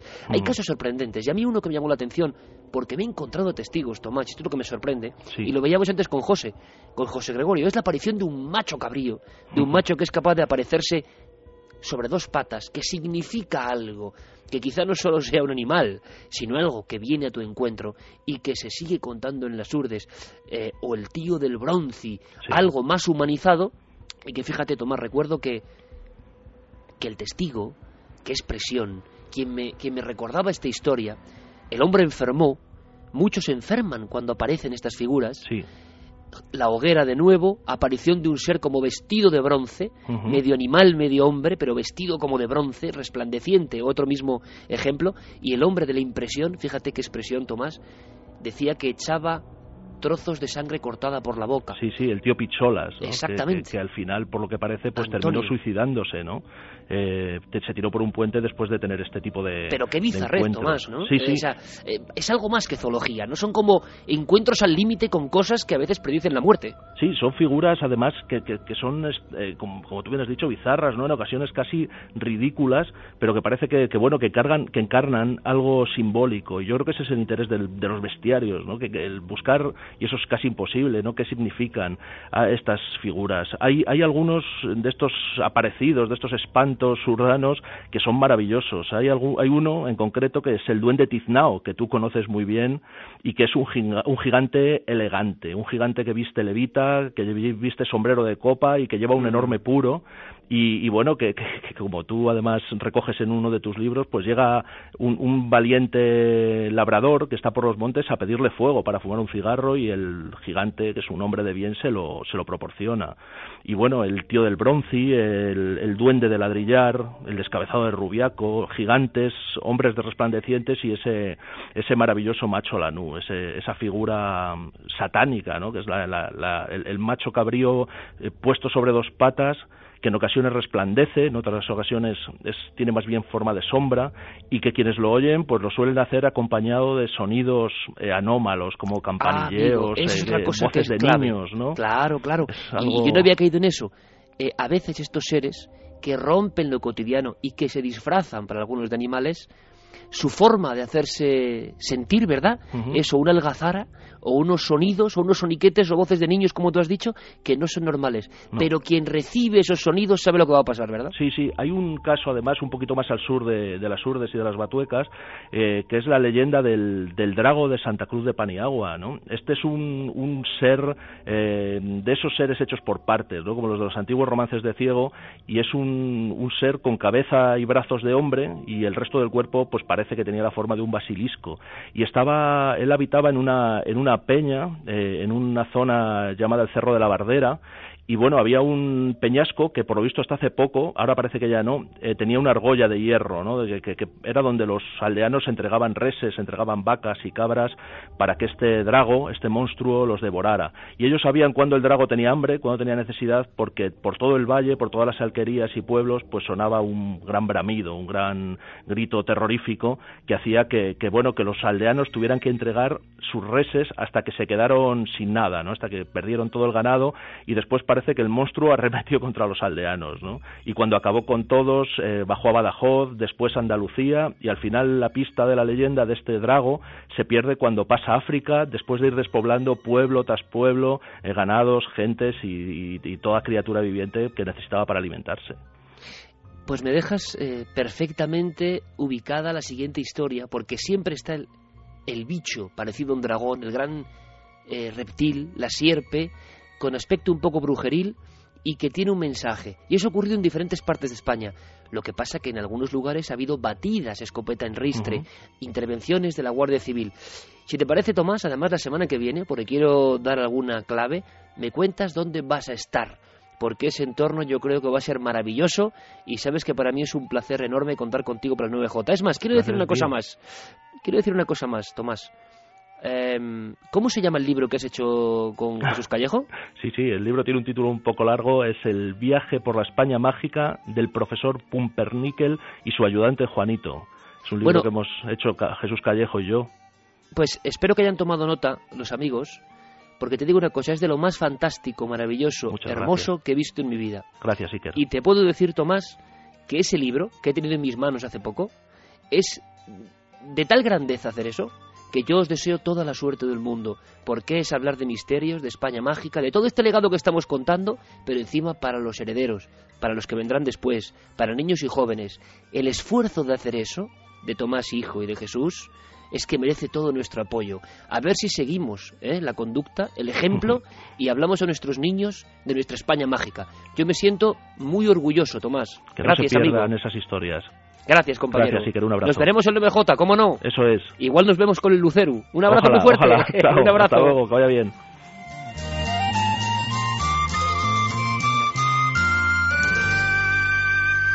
Ay, nos ponemos poéticos con las queridas urdes, cómo no. Es como ese lugar mm, pequeñito en geografía, pero tan hermoso, tan intenso. Mm, Yo hice un libro que se llama El paraíso maldito. Vamos a ver si en breve, gracias a Guillermo León, podemos ponerlo en formato digital, porque tiene algunas imágenes, grabados y cosas ya irrecuperables. Claro, es que yo ya soy muy mayor, lo publiqué hace, no sé, 11 años, parece, no, 13 años, yo creo, parece mentira. Entonces, mucha gente tiene que disfrutar de todo eso, lo veremos. Fue ser un poco escriba de todas estas leyendas que para mí tienen mucho de verdad, mucho de simbolismo. Y hemos hablado de dragones, de serpientes. Antes de eso, de serpientes, pero más terribles y más bizarras, antes de hablar con Diego Marañón. Bueno, Diego, buenas noches. Iker, ¿qué tal estamos? Oh, qué bien suenas, Diego. Eh, vamos a ir a un lugar que tú conoces bien, que es Valdició, ¿verdad? Sí, señor, Valdicio, una localidad de, de aquí de Cantabria, perteneciente al municipio de Soba, que, que, bueno, que tiene una historia que saltó a los medios de comunicación en plena Semana Santa de 1970 y que está relacionada con eso que estabas comentando. Claro, pero mira, te voy a sorprender. Y antes de eso, quiero que Javi nos cuente una historia, aunque sea en flashes, porque seguiremos la pista, que como es Javier Pérez Campos, ¿no? O sea, es, eh, le da por ahí a veces y su bizarrez llega a unos límites que dan miedo, pero la historia es tremenda. Tiene que ver con algo también de forma reptiliana, pero que acabó siendo desconocida. Y es, digamos, la balanza que estamos haciendo hoy entre la criptozoología, que puede tener un viso real, como lo de Valdicio, investigaremos todo, saber qué pasó. Quiero, Javi, que, que en flashes me cuentes la extrañísima historia de lo que se llamó la tenia de Sabadell, por favor, y que tú has encontrado en hemeroteca y que pone los pelos de punta, pero no solo por el ser, sino por todo lo que pasa alrededor, por las pruebas que hacen. Por favor, cuéntame algo, cuéntanos algo, Javi. Bueno, es una historia además eh, rara como pocas dentro de porque además no tiene nada que ver, no es no se parece a nada de lo que incluimos dentro de ese bestiario ibérico, ¿no? Que estamos eh, contando hoy. Eh, el caso empieza cuando en 1982 eh, sale a la, a la luz la extraña noticia de eh, bajo el titular El monstruo de las cloacas, una colonia de mutantes se ha instalado en los desagües de un bar de Sabadell y, y la, la historia es bizarra como pocas porque empieza en septiembre de 1961 cuando un famoso bar de Sabadell eh, empieza a tener serios problemas con el alcantarillado, eh, con el agua, las, los desagües de- del bar no tragaban el agua, eh, empiezan a llamar a varios fontaneros de la zona y allí descubren eh, bueno pues que la cosa tiene poco arreglo no saben dar con la solución de, de lo que está ocurriendo allí y deciden entonces bajar las cloacas de, de. Es entonces cuando descubren algo que les deja sin aliento. Eh, precisamente allí en las cloacas, pegado en una de las paredes, descubren un extraño ser adherido, eh, una especie, de hecho en el artículo lo describen como una especie de tenia con ventosas para adherirse a las paredes y con un extraño ensanchamiento en uno de los extremos eh, a modo de cabeza. Parecía una extraña cabeza. Claro, como Entonces- la tenia, ¿no? Lo que se llama, sí, sí, el escolex de la tenia, la cabeza grande con unos garfios y que se adhería Sí. a las paredes. Continúa, continúa, Javi. Esa es la descripción y bueno, cuando ellos eh, con ese aspecto viscoso, además, ellos no saben de qué se trata, eh, por lo que deciden llamar inmediatamente a la Guardia Urbana para que se presente allí a recoger muestras e intentar dar respuesta a, a qué es aquello. Lo primero que hacen es despegar a ese extraño ser de las paredes, lo dejan en el suelo y entonces eh, aparece una de esas eh, imágenes dantescas eh, porque el ser se queda, se mantiene casi de pie con esos tentáculos sobre el suelo y ocurre un- durante unos segundos hasta que expulsa un extraño líquido negruzco y que además describen como eh, apestoso y, y desciende hasta quedarse pegado al suelo.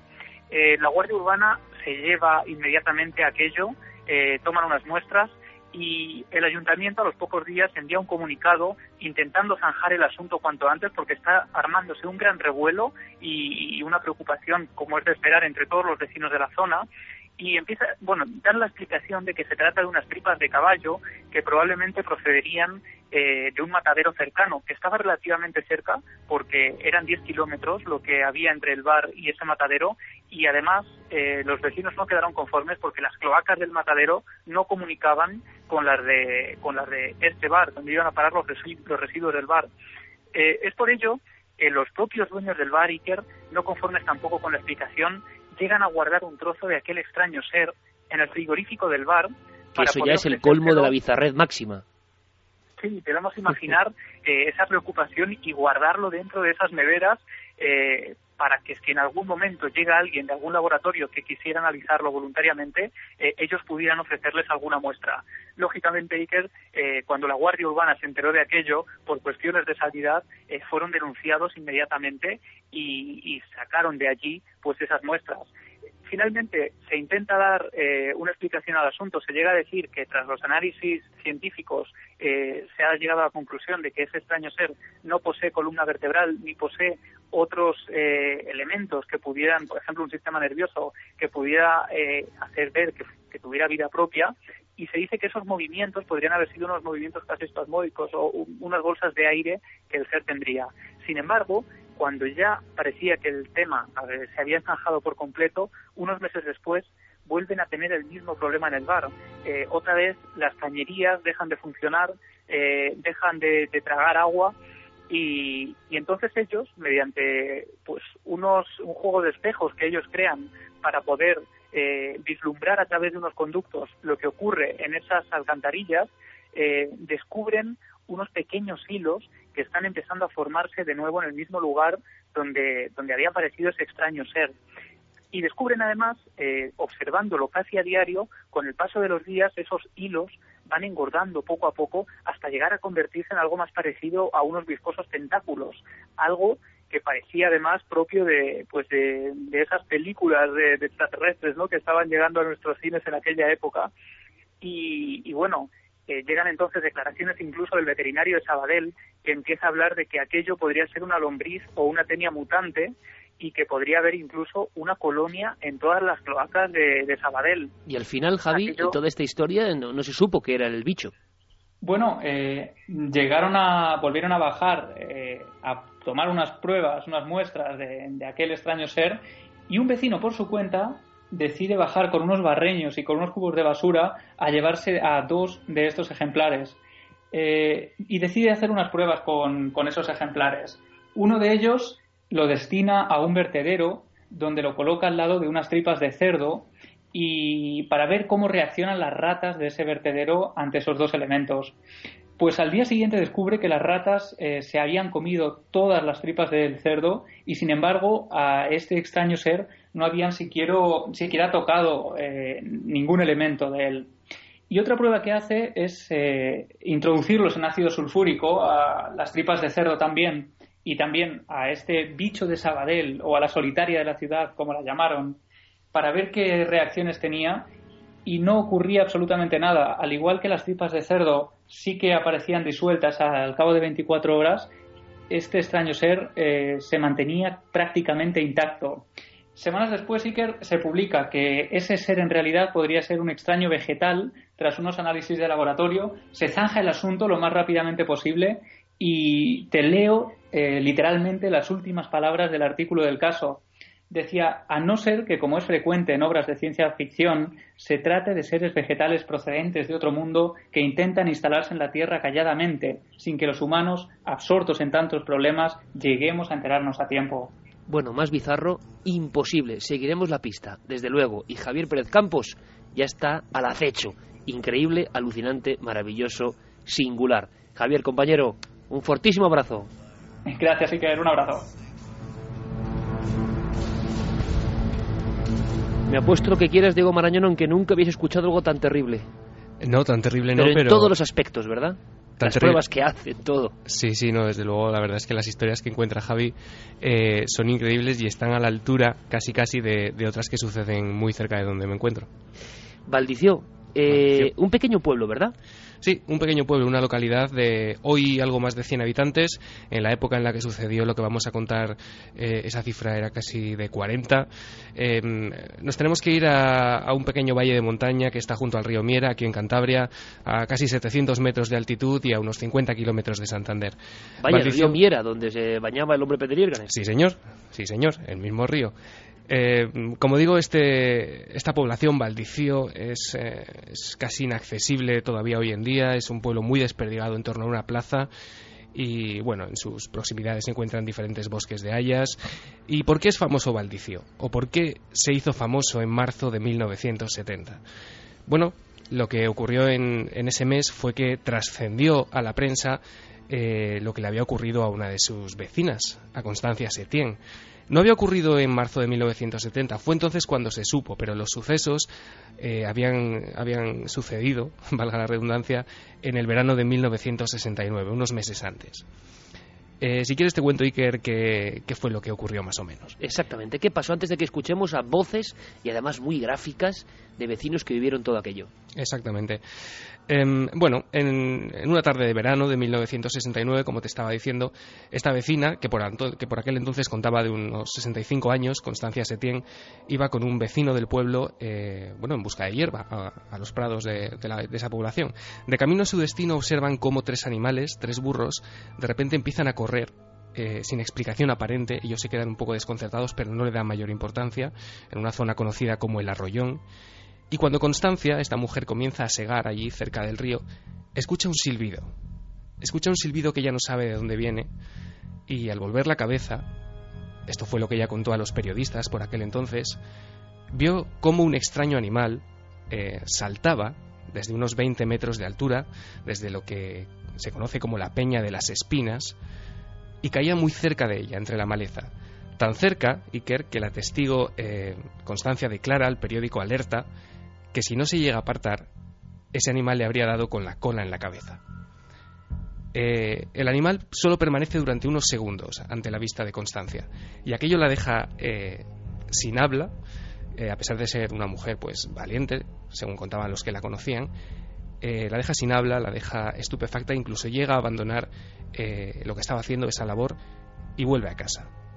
Y tenemos el testimonio Iker de, de su sobrino, de José Pérez Setién eh, y es un, además es un testimonio absolutamente inédito en radio que yo creo que, es muy interesante y que él mismo nos cuenta lo que ocurrió. Vamos a escucharle porque además lo interesante es que nos va a ir contando el clima que se genera en el pueblo, porque la aparición de uno de estos seres anómalos, sea lo que sea, lo interesante es que luego genera una serie de reacciones. Escuchamos al señor José Pérez Setién.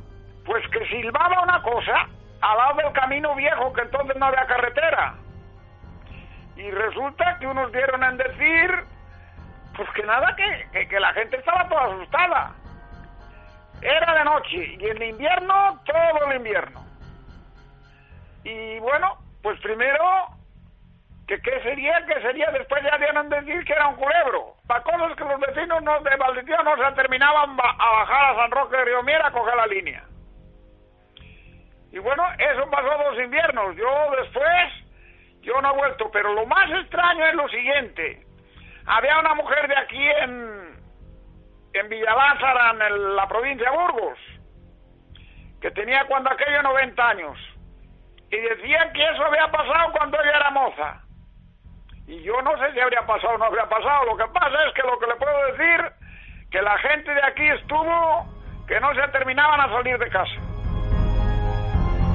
Diego, eh, lo ha descrito perfectamente el señor Pérez Setién. Auténtica ola de pánico por algo que parece una historia medieval y que atemoriza a todo el pueblo. La gente no se atrevía a coger la línea, a bajar a coger la línea, el autobús al pueblo siguiente.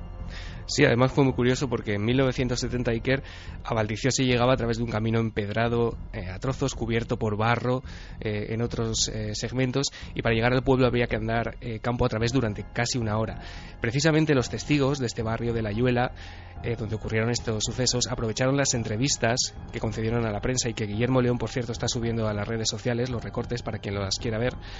aprovecharon estas entrevistas para reivindicar la falta de luz, la mejora de los accesos y, y bueno, fueron estos periodistas del diario Pueblo, del diario Montañés y de incluso ABC, llegó a nivel nacional, quienes recogieron los testimonios de estos lugareños eh, y quienes hicieron trascender todo tipo de detalles sobre este fenómeno.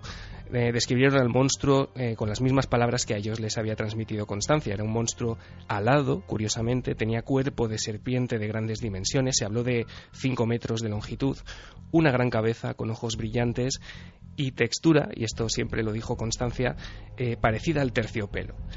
Em, se decía que saltaba desde, ese, desde esa peña que hemos comentado, eh, donde se hallaba su cueva, su supuesta cueva hasta el río, y otras veces decían que se lo vio acudir a una fuente cercana. Fueron varios los vecinos Iker que escucharon sus silbidos que describían como fríos y penetrantes. Escuchamos. No, yo y todos. Lo que pasa es que primero algunos lo echaban a chunga hasta que lo escucharon. Y claro, yo opino, si una tubería de agua se rompe un poquitín y no baja llena, pues podrá silbar. Yo eso ya lo desconozco. Y claro, una persona que le voy a decir una cosa, que quiere asustar a los demás y es un granuja, hablando en plata o un lo que sea, se acostumbra con los dedos o con lo que sea a hacer unas cosas y las hace también. Y un bicho, pues eso ya de sobra sabemos que lo hace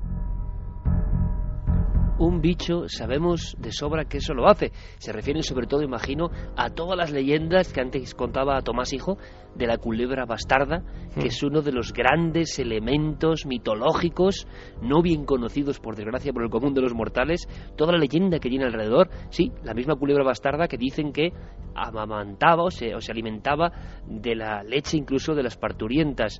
Eh, pero bueno, que todo el mundo lo escuchó, todo el mundo se amedrentó y al final de esta historia... Eh, pues como siempre digo, todo este pánico, toda esta sensación, y se sospechó incluso, como también suele pasar, de la típica pantaruja, en el sentido del típico bromista o con alguna acción por algo, buscando algo, generando toda esta broma. Pero nadie se desdijo y al final no se descubrió nada no se descubrió nada, Iker, y como tú dices, en la prensa trascendió la posibilidad de que, eh, bueno, lo relacionaron con el famoso dragón o cúlebre eh, de la mitología cántabra y asturiana, que es una figura importantísima, muy conocida en, este, en el norte de la península. Es una especie de serpiente voladora que tiene la misión de custodiar un supuesto tesoro, eh, pues evitando la aproximación de, otros seres humanos a las inmediaciones de la cueva en la que esto se encontrase. Se habló de un supuesto, y lo recogió la prensa de la época, de un supuesto setal que quizá era lo que no querían que, nadie explotase, aunque tengo que decir que la gente, si, si preguntas, eh, está convencida de que Constancia nunca mintió y de que, eh, en todo caso, no se sabe lo que vio, pero que no era ninguna triquiñuela en el sentido de, de apartar a nadie. Además, Iker no es el único caso. En el lapso de 25 años que van desde el 62 hasta el 87 se produjeron cuatro sucesos en el norte, en Cantabria, reportando avistamientos de extraños reptiles en Sarón, en Valdicio, en este que estamos comentando, en Matiencio y en Secadura. La verdad es que Iker no se descubrió mucho más y, quizá una de las claves es, es, la zona, como nos contaba también José. La zona es tan solitaria, escuchamos. Porque además, mire usted, esto es muy montañoso. Y al ser muy montañoso, hay un, no sé, desde el pueblo de Valdicio a San Roque hay tres kilómetros. Y esos están desiertos. Ya era donde se sentía el ruido. Para que me entienda, o sea, que no eran un sitio poblado. Era la distancia que había entre, entre y San Roque. Y esta voz del señor Pérez Setién expresa perfectamente el miedo de un pueblo cuando la leyenda aparece, la soledad de estos lugares. La prensa habló de esos monstruos o reptiles que dice Diego y otros, como el monstruo de Vilobí, el monstruo de Fortuna, el monstruo de Orihuela, grandes reptiles de más de 4 o 5 metros, se habló de ellos, se les persiguió y siguen en el misterio, como si hubiese mucho más que naturaleza, como si hubiese un símbolo, una señal, y mucho de eso tiene la criptozoología, el bestiario español. Diego, eh, que descanses un poquito porque luego vamos con el zapping y cuentas un cambio que hay en Cantabria para el 9J, ¿te parece? Perfecto, aquí te espero. Venga, un abrazo, Diego. Hasta ahora. Nosotros seguimos con toda la actualidad, con los compañeros de los servicios informativos y volvemos con todos los mensajes. Actualidad del 9J, Alerta OVNI 2012, 9 de junio, próximo sábado 9 de junio, y con muchas más historias, incluido un testimonio aterrador. Nos vemos de nuevo en Milenio 3 dentro de unos minutos.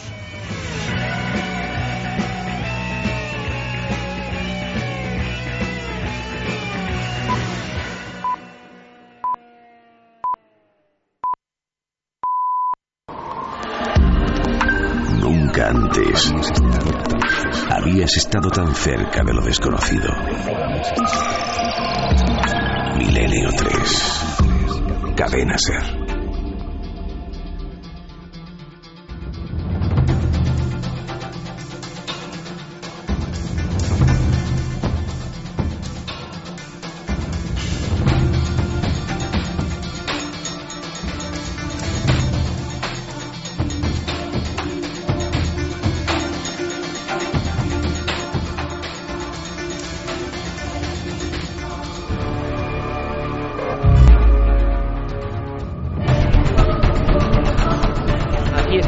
Amigos y con las máquinas y la ilusión preparada para la alerta ovni del 9 de junio.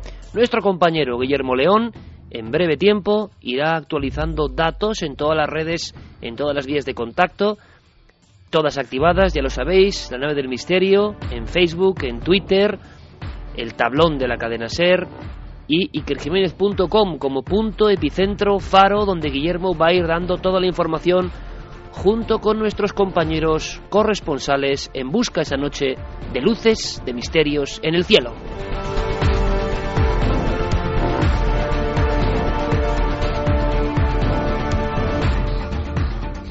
Yo puedo daros ya algunos datos importantes. Ha habido ciertos cambios.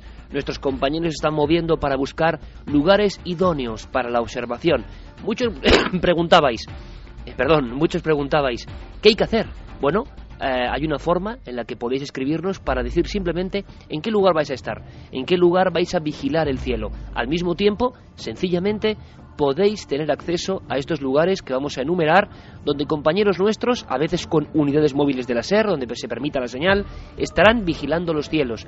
Simplemente es eso, mirar los cielos, con telescopio, con prismáticos, a viva sensación de la mirada, sin otro aditamento, estar con vuestro receptor de radio, siguiendo la programación de Milenio 3 esa noche tan especial. Y por supuesto, sería muy interesante con un teléfono móvil con la capacidad de hacer fotografías, vídeos y de poder enviar esa información. Nosotros estaremos en un punto de España con una central de datos. Iremos dando toda la información. No va a ser Madrid, será una ciudad eh, de España donde nos desplazaremos el equipo a trabajar, a trabajar para tener toda esa información, toda esa red unida, ese núcleo al que lleguen los tentáculos de toda la información que vais a ir generando. Así que si os parece de momento, anunciamos a día de hoy la actualización para el 9J, grupos, lista de corresponsales, ahí va a haber siempre una persona de nuestro equipo que estará, si tenéis cualquier duda, si queréis estar tranquilamente observando el cielo, seguramente algunos tendréis alguna pregunta, pero en definitiva, lo más importante es estar todos en armonía, en compañía, observando los cielos. Esta noche de una a cuatro. Y cualquier cosa, cualquier cosa que ocurra, comentarla rápidamente para que todos tengamos la información al mismo tiempo. Si los ovnis existen, que existen, lo que no sabemos es que son, puede que aparezcan ese día, porque miles de personas van a estar unidas en esta misión. Alerta OVNI 2012 en Milenio 3, próximo 9 de junio. Enrique Chazarra, nuestro compañero, estará en el balcón de La Rioja, en el puerto de Herrera, en Álava, puerto de Herrera, un lugar de verdad emblemático, donde han pasado muchos casos. Alberto Cerezuela en el Cañarete, en Almería. Luis Rodríguez Bausá estará en Toledo, en la zona de la ermita del Virgen del Valle, de la Virgen del Valle, en Toledo. Luis Rodríguez Bausá. Tomás Hijo, lo acabáis de escuchar, en Arapil Grande, Salamanca, que hay un cambio. Arapil Grande, Salamanca, muchas veces han sido lugares que han estado testados, donde no haya tampoco mucho problema, donde haya habido casos ovni, pero que tampoco sean lugares cuyo acceso sea peligroso, porque sabemos que luego va a haber gente que quiere estar en estos sitios. Ojo, las personas pueden estar donde quieran. Nosotros queremos tener a personas en todas partes. Montes, montañas, playas, caminos. Cuantos más puntos con vigilantes, mejor. Pero nuestros compañeros estarán aquí. Joaquín Abenza, en el desierto de los rodeos, en Ceutí, en Murcia. Pronto hablaremos con Joaquín Abenza porque 11 grupos, 11 grupos de ufólogos de Murcia, coordinados con Joaquín Abenza, van a hacer un seguimiento de toda la región de Murcia, que estoy seguro que ojalá pase algo en Murcia, porque va a ser hiperfotografiado, seguido y escaneado. Joaquín Abenza, como no podía ser de otra forma, compañero del CIFE de Murcia, ha generado él mismo una red de 11 grupos en la región de Murcia, pero ellos estarán en el desierto de los rodeos, en Ceutí, en Murcia.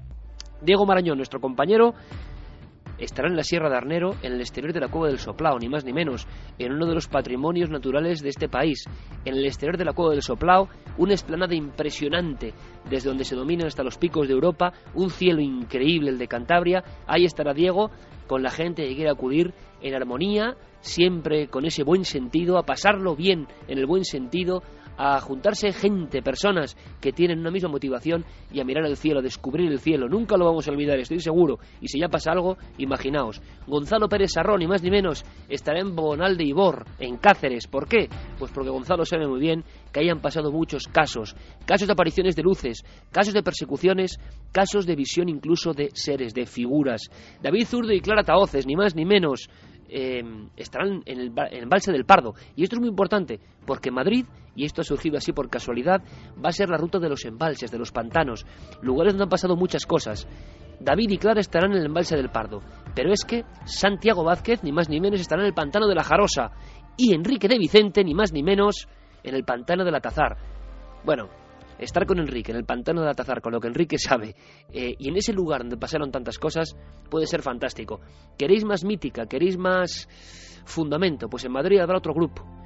Y para mí es un orgullo. Pablo Torres y Paco Minaya, los compañeros que hicieron OVNI Experiencia en Diario Pueblo, se me ponen los pelos de punta. Pablo Torres y Paco Minaya, compañeros de OVNI Experiencia, la gran sección de ovnis de los años 70 en Diario Pueblo, estarán en otro lugar clave, el Cerro de los Ángeles, en Madrid, mirando a los cielos 30 años después de aquellas publicaciones. Para mí un detalle, una señal muy hermosa.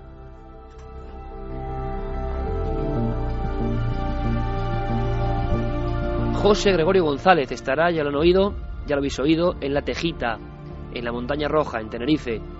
Luis Javier Velasco lo hará en el Roque Nublo de Galdar, otro lugar lleno de leyenda y de ovnis. Ángel Briongos en La Gabarda, en Huesca. Roberto Pérez estará en la zona de la Ribera Navarra, daremos más datos. Pepe Ortiz, cerca de Utrera, Morón de la Frontera, en Sevilla. José Luis Hermida estará también rondando y diremos dando más datos en el Aljarafe sevillano. Chema Font en Sóller, en la Sierra de Tramontana, en Mallorca. Alejandro López Andrada será nuestro compañero en las minas del Soldado en Córdoba, lugar lleno de misterios. Ángel del Pozo se acercará hasta las proximidades de Antigüedad, pequeño pueblo de Palencia que sabe mucho de los enigmas insondables.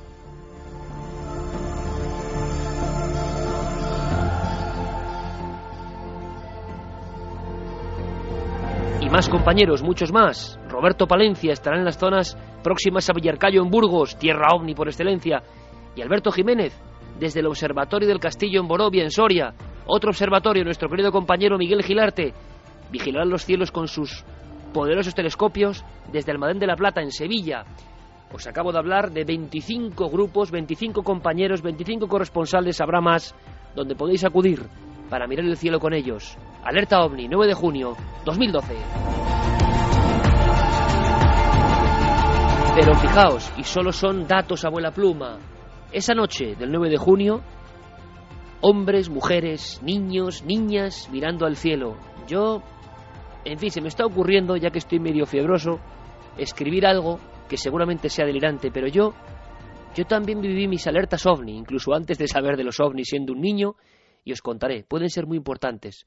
Esas sensaciones pueden ser francamente importantes. Y, sinceramente, creo que no exagero. Una alerta ovni te puede cambiar la vida, aunque no lo sepas. ¿Por qué? Por todo lo que vives, por todo lo que se abre a tu alrededor, por la sensación de, de ser un poco Quijote de las estrellas esa noche. Veréis, vigilantes del cielo, quiere decirse personas que no son nuestros corresponsales, que de motu propio, a lo mejor con sus provisiones, con sus telescopios, con sus catalejos, quien lo tenga, con sus cámaras fotográficas, estén en lugares que han elegido, porque quieren estar allí incluso en soledad, pero que saben que puede acudir más gente. Cuantos más grupos, mejor. Ya tenemos confirmación de grupos en Montserrat, Badalona, Ginals del Vallés en Barcelona, Benalmádena, Málaga, Ceuta, el campo de tiro de la Lastra, en el Monte Garbi en Valencia, en Castellón en el Pico de Peñagolosa, en Orihuela, Alicante, en Guardamar, también en Alicante, en el Pico Jano de Asturias, en el Angliru, ni más ni menos en Asturias, en Oviedo, en Córdoba, en Cabra, provincia de Córdoba, en el pueblo de Gerena en Sevilla, en Core del Río en Sevilla, en Montequinto en Sevilla, en los montes de Málaga, en Torre del Mar en Málaga, en Antequera en Málaga, en el Torcal de Málaga, en Salamanca, en la misma provincia, en la Peña de Francia, en las Batuecas también en Salamanca, Habrá gente en el Escorial, en Alganda del Rey, en Ávila, en la Sierra de la Demanda de Burgos, en León, en Teruel, en el monte Jaizquibel de Guipúzcoa, en el monte Xaxán en Pontevedra, en las inmediaciones de La Coruña, en Villalba, Lugo, en la Cañada Zadillas de Jaén, en las hoces del Cabriel, en Alcázar de San Juan, en la zona de los Molinos. Habrá gente en la playa de los Bateles de Conil, en Cádiz, en el castillo de Peñarroya de Ciudad Real, en las minas de Río Tinto, en el Portil, en la provincia de Huelva, en el monte Umbe de Bilbao, en Jumilla, provincia de Murcia, en la capital bellísima Cáceres, habrá gente en Ibiza, habrá gente en toda España y los grupos se siguen formando y a través de las páginas de Facebook o de Twitter van tomando comunicación entre ellos, al mismo tiempo que también iremos dando información sobre nuestros corresponsales para, si queréis, preguntarles cosas o saber dónde van a estar con coordenadas exactas. A nivel internacional, la oleada es increíble. El 9 de junio, en diferentes partes del mundo, sea día o noche, tendremos gente, vigilantes del cielo, en Santiago de Chile, en el Cajón de Maipo, también en ese país maravilloso. Habrá gente, por ejemplo, en Ámsterdam, en Quito, Ecuador, en el Templo del Sol de Caranqui, en Ecuador. Habrá gente en Panamá, en Colombia, en México, en Lima, en las Pampas de Nazca, en Guatemala, en París, en Tasmania, en Australia, en Londres, en Italia, en la Toscana, en Florencia, en Gales, en el Reino Unido, en Irlanda, en El Salvador, en las Islas Hawái, en Maui en concreto, en fin, en un montón de sitios de los que iremos dando información. No hay que hacer nada, simplemente, si lo deseas, escribid para decir voy a estar en este sitio, o simplemente participando en las redes sociales, la nave del misterio en Facebook, en Twitter igual, la nave del misterio, y toda la información en ikerjiménez.com. Nuestra idea, por supuesto, transmitir todo en directo, en vivo, no solo a través de la radio, sino a través de cadenaser.com y de y que la información fluya, la información mítica y mágica con los medios de hoy en día. Creo que puede ser una noche inolvidable. No es que las luces sean lo de menos porque queremos descubrirlas, pero yo creo que va a ser una experiencia que estará ahí para toda la vida. Vamos a mirar al cielo todos juntos. Vamos a hacer algo extraordinario porque no es nada ordinario, no tiene nada que ver con lo que hace todo el mundo. Es algo contracorriente y eso ya es una señal, señal de que uno está vivo, ¿verdad? Alerta OVNI 2012, puede que irrepetible, puede que única. Os esperamos, 9 de junio.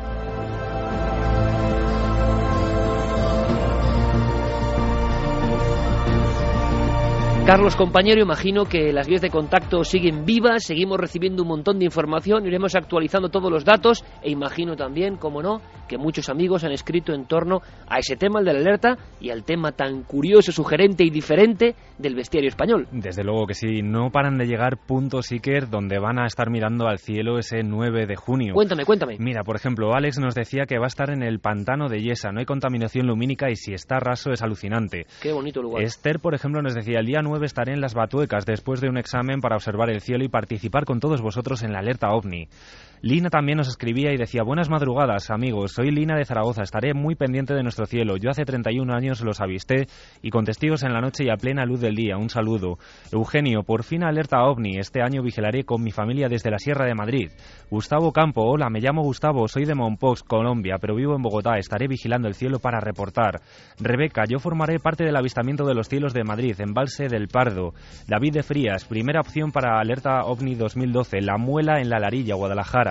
David de Córdoba nos decía, yo estaré en Córdoba mirando al cielo, en, la, en el mirador de las niñas en Trasierra. Rubén Urbaneja también nos decía, yo estaré en Páramo de Masa, Burgos. Alfonso Ramón también nos decía, por ejemplo, que están ya organizando también un nuevo punto en Lopera, en Jaén, preparando todo lo que van a necesitar para la alerta OVNI 2012. Y en referencia a todos esos mensajes que también hacía referencia a ese bestiario español que hemos estado comentando en esta primera y segunda hora de Milenio 3, por ejemplo, Pablo hacía referencia a que su abuela de Jaén siempre decía vas a reventar como el lagarto de la Magdalena, en Sí, referencia hombre, a la claro, leyenda de un de gigante reptil. Claro. Emilio también nos eh, hacía llegar otro mensaje y nos decía, también en Sierra Morena existe la leyenda del saetón, una serpiente gigante que repta y que vuela. Miriam Rodríguez nos decía, buenas noches a todos, mi pueblo es Ciudad Rodrigo, muy cerca de la Peña de Francia, y por mi abuela sé que uno de los animales más peligrosos de la zona es el bastardo, sobre el cual corren historias en las que este animal siempre ataca y devora a las personas. Claro, porque era la serpiente más grande de la fauna española y eso generó un sinfín de leyendas. Pero fíjate, Carlos, el tema del saetón, que es curiosísimo, reptil volador, parece ser, los estudios, y además tienen algo de realidad, es porque en esa zona concreta de Sierra Morena em, eh, las víboras se quedaban en ocasiones en ramas invisibles y caían para picar a personas en el cuello, a jinetes, desde las ramas, y empezó a generarse una leyenda de una serpiente que volaba y que mataba. Eh, Silian también, por ejemplo, nos decía, mi padre siempre nos contó que había visto una serpiente con pelos cuando iba a coger setas al campo. Angeloni 95 decía, hay criaturas que no conocemos, España es muy extensa y no la conocemos entera. Pedro Gaitán, España es un país de gran diversidad geológica y tenemos grandes sierras y espacios naturales, entre ellos uno de los más grandes de, de Europa como es Cazorla, Segura, Las Villas y El Pozo. ¿Quién asegura que conocemos todo lo que tenemos? Marcos Rodríguez Macía nos decía, puede que haya muchos, solo tenemos que mirar hacia el mar, ese mundo tan desconocido y poco explorado por el ser humano. Jesús Rodríguez, por ejemplo, también nos decía, los animales de los que estáis hablando, yo creo que los nombra Castañeda en esos compendios del saber que son sus libros. Don Juan los llama animales del poder y se precisa una percepción especial para poder verlos. Oh, qué interesante mensaje. Qué interesante mensaje. Yo no había caído en eso, pero es verdad. Muchos chamanes, muchas personas metidas en estos estados fuera de lo ordinario, estados alterados de conciencia, hablan de las apariciones arquetípicas de este tipo de seres. Y es verdad, es una buenísima eh, apreciación. Daniel Ignacio Krause también nos decía que en la mitología mapuche se cree que las personas exitosas crían una culebra o serpiente alimentándola con leche. David García Moreno decía, yo estuve en las Urdes, en Ladrillar, viendo por dónde campó el duende de Ladrillar. Impresionante marca las Urdes. Hombre, vamos a hacer una cosa. Sí, dime, Carlos. No, y por ejemplo, el último mensaje también muy, muy interesante, Rubén Mena nos decía que hay que analizar los factores ambientales y que el ser humano ha alterado los ecosistemas, sin contar las grandes actividades solares, por las cuales son razones suficientes para pensar en que la naturaleza genera evoluciones y mutaciones para sobrevivir. Mm, mira, hablaban de las urdes y hablaban de, unas apariciones. Y para que veamos, y además es un tema que está entre dos mundos, el de la criptozoología o la aparición de seres extraños y casi el alerta en 2012. Y es que los testimonios nos siguen llegando, no solo de luces, sino de cosas mucho más dramáticas. Vamos a pedirle a Noel que cambie el tercio, que nos meta en una sensación mucho más angustiosa, porque así ha sido la experiencia para una serie de personas con las que has hablado, Carlos. Sí. Eh, ha ocurrido hace poco tiempo, estamos hablando de este mismo mes de abril. Sí. Y fíjate, a mí me inquieta y me parece emocionante y vamos a estar muy atentos a todas las noticias que tengan que ver con el fenómeno ovni. Si es que esto tiene que ver con el fenómeno ovni, que igual no tiene nada que ver. Por ejemplo, en ese pueblo eh, mencionado, en Ladrillar, en el Río Malo de Arriba, las apariciones de extraños seres junto al arcén de la carretera, con extrañas formas, sin rostro en ocasiones, eh, son un clásico y se acuerdan muy bien. Ahora, lo raro es que siga habiendo casos. Y cuidado, Carlos, que tú lo sabes bien, que hemos tenido ya un puñado de casos del Monte Avantos hasta Cádiz y estaríamos ante otra aparición de humanoide y hace muchos años que no pasa algo así. Y en fin, a ver si en diez minutos eres capaz de contarme esta historia, Carlos. Todo tuyo acaba de ocurrir. Pues sí que, sí que es cierto lo que decías. Esta historia está a medio camino del avistamiento ufológico, propiamente dicho, y también de esas apariciones que ya hemos hablado en esta temporada, en Milenio 3, eh, de seres que, eh, que tienen lugar en carreteras. Esta historia comienza el viernes 6 de abril de este mismo año, la pasada Semana Santa, alrededor de las 11 de la noche. Era una noche muy cerrada, muy oscura, tal y como nos narraban algunos de los testimonios con los que hemos podido hablar. Y vamos a situarnos en la carretera C524. Es una carretera que une las localidades de Trujillo y Torrejón el Rubio, en Cáceres. Pues allí eh, estaban dos matrimonios, dos matrimonios de amigos con sus hijos, dos familias que estaban viajando para descansar en una zona muy cercana al Parque Natural de Monfragüe. Allí tienen una finca, un matrimonio de ellos, y bueno, pues se disponían allí a, pasar sus vacaciones. Con tan mala suerte, bueno, todos lo sabemos que no hizo tan buen tiempo como se esperaba y decidieron volver de noche a, su localidad, a Mérida. Eh, viajaban por esta carretera cuando en esa hora concreta, alrededor de las 11 de la noche, empiezan a vislumbrar algo en el horizonte. Una especie de silueta muy, muy brillante que llamó muy pronto su atención. Cada vez esa figura, esa silueta se fue haciendo más grande. Iban en dos coches, uno detrás de otro, y el primer coche pues eh, empiezan a acercarse a ese punto que les llamó tanto la atención. Era una figura muy extraña, muy grande, de gran altura, de unos dos metros de altura, que estaba paseando, digamos, o andando en el arcén. Más bien flotando, porque tal y como lo describen no, tenían, no tenía pies esa figura. Era, como decíamos, noche cerrada, y bueno, pues eh, llama también la atención cómo empieza el miedo a apoderarse de ellos, porque observan rasgos que en un primer momento no se habían fijado. tanto los pasajeros del primer coche como de- del segundo se quedan mirando atentos a ese insólito, ese insólito ser que, que les estaba acompañando. Y además, eh, otro dato importante es que ese primer coche que iba tiene que hacer un quiebro, una especie de maniobra para no atropellar a ese ser que estaba en el arcén. Hemos podido hablar con, estos testigos, pero fíjate, Iker, es tanto el miedo que tienen que, que, bueno, no hemos podido establecer una grabación con ellos porque preferían olvidar, preferían olvidar esta historia. Sin embargo, sí que hemos podido eh, hablar con Evaristo, es la persona que nos ha hecho llegar esta historia y es familiar de Cristina y de José, dos de las personas que iban en el segundo coche y que se encontraron con esta extraña figura y que la describen así. Pues parece ser una figura de gran estatura, según me contaba, sobre dos metros, dos metros y medio. Eh, parece que tiene como un pelo largo, eh, unas vestiduras tipo celeste que, que, que respland- resplandecen mucho en la oscuridad. Parece ser que en el pecho se ve como una especie eh, de, de rombo o una especie de número de rombo y sobre todo eh, como que no tenía pies, como que parece levitar sobre el suelo, ¿no? Madre mía, Carlos, es eh, una descripción idéntica, te diría, Sí. a alguna que yo he recogido, por ejemplo, en pleno puerto de Alisas, en Cantabria, una especie de figura. Eh, me ha recordado exactamente lo mismo y además que parece mirar, no mirar exactamente, vigilar a, a estas personas. Lo increíble de este caso, y tú has podido hablar con los testigos, es decir, existen, tenemos los datos, entendemos perfectamente su temor y el familiar directo, muy directo de ellos, es el que nos lo cuenta, pero luego ellos tienen mucho miedo, pero que esto le da elemento genuino al caso. Pero es que son dos coches y, y dos familias quien, quienes ven al mismo ser. Dos familias y además que, tal y como nos contaba Evaristo, y luego le- lo escucharemos también, son familias serias, eh, gente normal y corriente. Hablamos incluso de gente que se dedica al ámbito sanitario, que son totalmente escépticos o eran hasta este mismo momento y que se han encontrado con esta sorpresa. Y precisamente por eso acuden a Evaristo. Evaristo es eh, asiduo a escuchar nuestro programa y gracias a él hemos podido conocer esta historia. Pero fíjate, otro de, los elementos de, este, de esta historia que llama mucho la atención. Como decíamos, ese primer coche, ese coche de avanzadilla, se encuentra de cara a este ser y tiene que hacer ese quiebro, esa maniobra para no atropellarle. Se pensaban que iban a, directos a atropellarle. Desde el segundo coche estaba, como decíamos, José y Cristina, que son los familiares de Baristo, y que cuando pasan por el punto exacto donde está esta figura, pues a Cristina le llama mm, la curiosidad, quiere saber más, quiere saber qué, qué, qué rasgos tiene ese ser. Y sin embargo, eh, lo que se encuentra es de nuevo el auténtico pánico en su piel.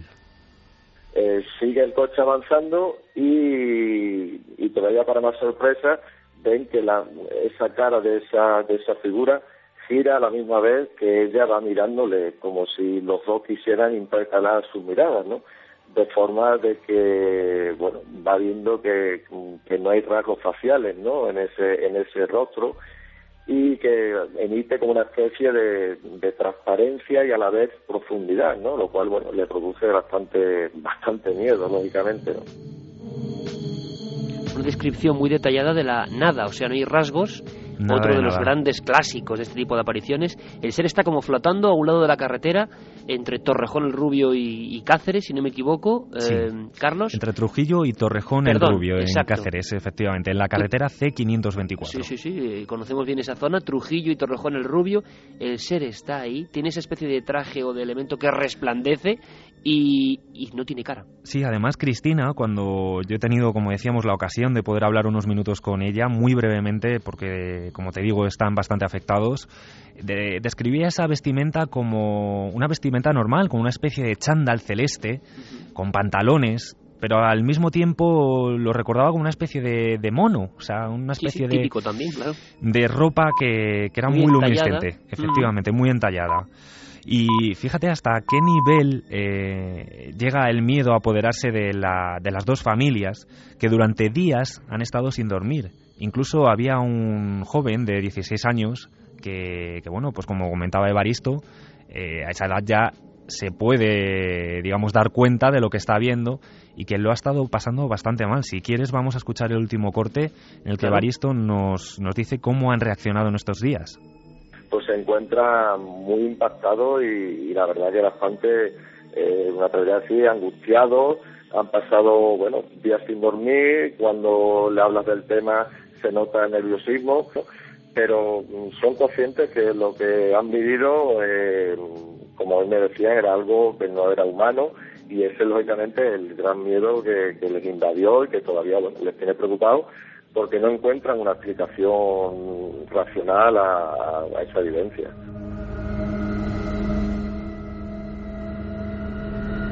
Claro, lo entendemos y además yo creo que es que hay que darles algunos datos para la tranquilidad.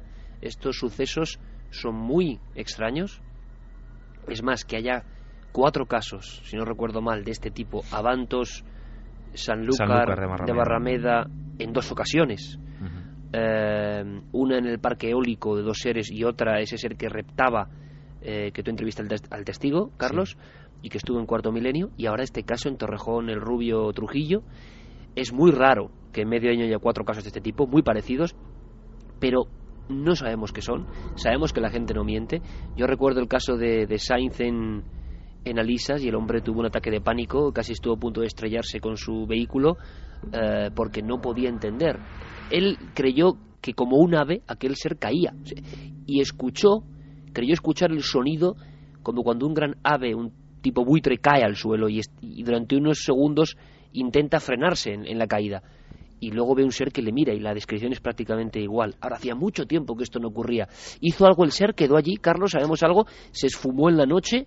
Pues eh, ¿Se movió? Como decíamos, fue eh, tanto el miedo que se apoderó de las dos familias que lo único que pudieron hacer fue arrancar, digamos, pasar el coche ese punto y dejaron atrás esa figura. Y además, eh, tal y como lo narraban ellos, observaron desde los espejos retrovisores y allí seguía ese punto luminiscente, tal y como lo habían visto minutos antes desde la lejanía. Pero el ser no hizo absolutamente nada. De tipo prácticamente comarcal, sí. que imagino que ellos conocían bien y que, mm, bueno. Eh, estará perfectamente perimetrada por si hay algún elemento, algo que pudo hacerles confundirse, pero la descripción que dan es absolutamente eh, extraña pero absolutamente lógica dentro de este tipo de, incidentes. Sabemos eh, además sí que era hasta el punto, digamos exacto, el kilometraje, que gracias a, Evaristo nos lo ha comentado, y de hecho han estado investigando, viendo posibilidades de que fuera incluso una persona eh, la que vagara desorientada en, en, esa zona, pero por el momento no han podido recabar ninguna información. O sea, los datos está ahí, la experiencia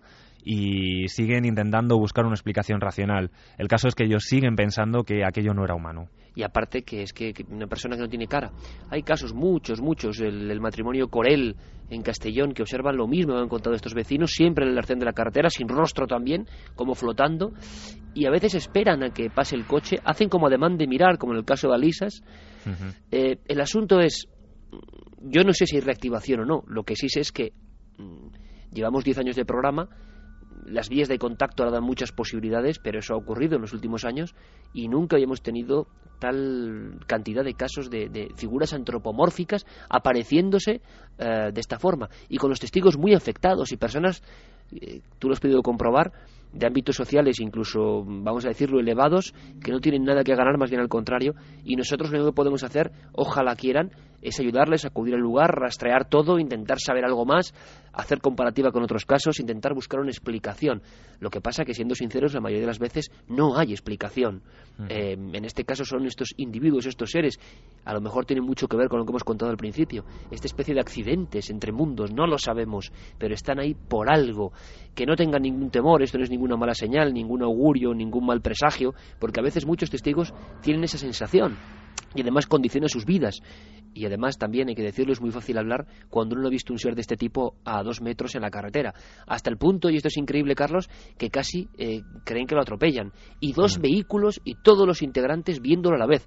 Hay muy pocos casos así, ¿eh? Muy pocos casos. en la misma descripción, además, Siker, que es lo, otra de las cosas que llama la atención. Las cuatro personas adultas que viajaban en esos dos coches se llamaron posteriormente por el móvil porque era la única forma que que en ese momento les, les salió, digamos, o sea, no querían salir del coche, se llamaron a los móviles y las descripciones que las cuatro personas hicieron eran exactamente idénticas, además de la de ese, de ese chico de 16 años que observó también por primera vez a esta, esta figura. Pues sería muy interesante incluso que el 9J, y lo conseguiremos, esté alguien allí.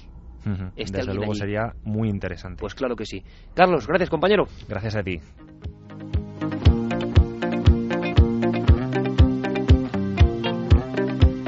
Y es que así es el fenómeno ovni, amigos. El fenómeno ovni o el fenómeno del misterio. Vamos a llamarlo así porque en esa palabra misterio cabe todo.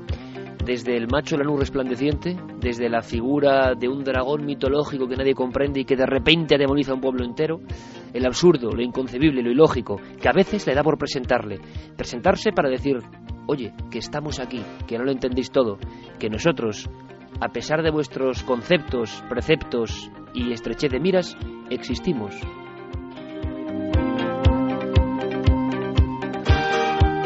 el mismo miedo, las mismas reacciones, tantas veces anotadas en el cuaderno de campo, las mismas sensaciones tantas veces registradas, las mismas exactamente, como si hubiese un nexo, una red, algo neuronal que nos une y que expresa nuestro miedo ante lo desconocido, la misma representación, y digo yo, eso está en nuestra mente, eso lo genera nuestra mente, eso conecta con nuestra mente. Hay quien dice que nuestra mente puede, como si fuese un wifi de lo extraño, a veces tocar áreas que no son convencionales. Estos seres son esos emisarios, estos seres llevan desde siempre con nosotros, son los ángeles o demonios de otras religiones y tiempos, están aquí para decirnos algo.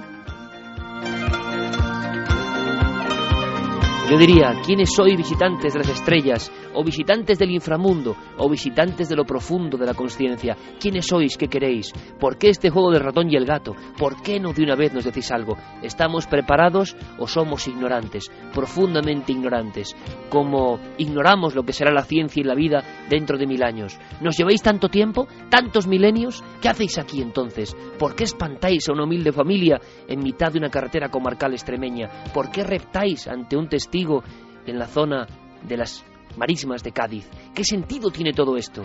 ¿Y por qué este sentido engancha y cambia nuestra vida?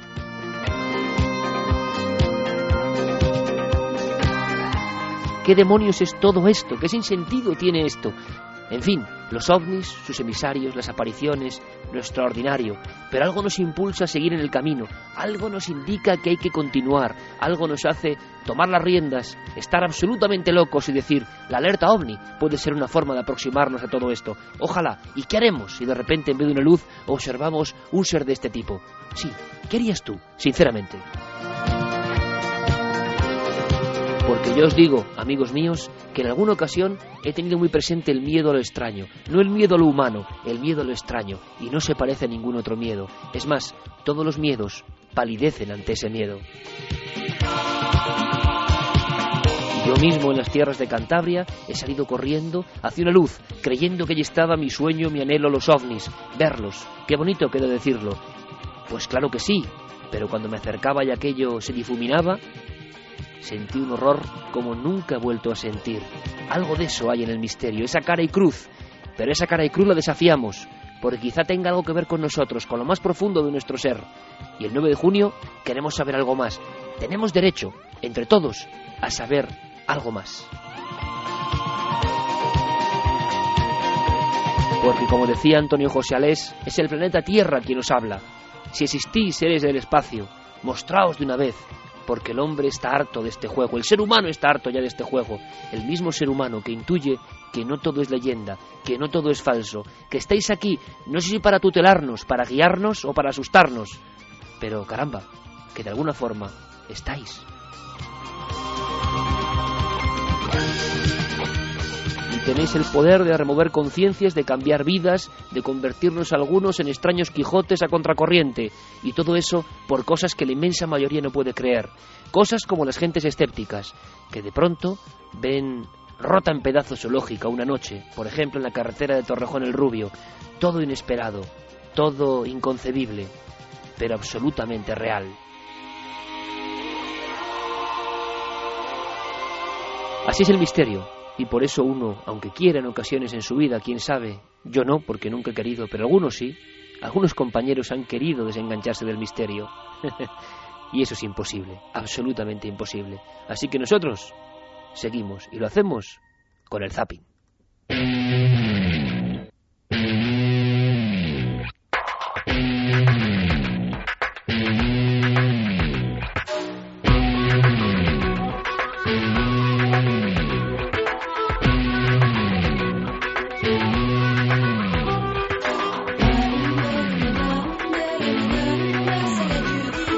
Diego Marañón.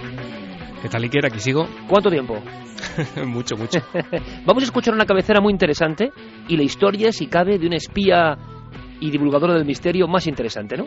Vamos allá, vamos allá. Venga.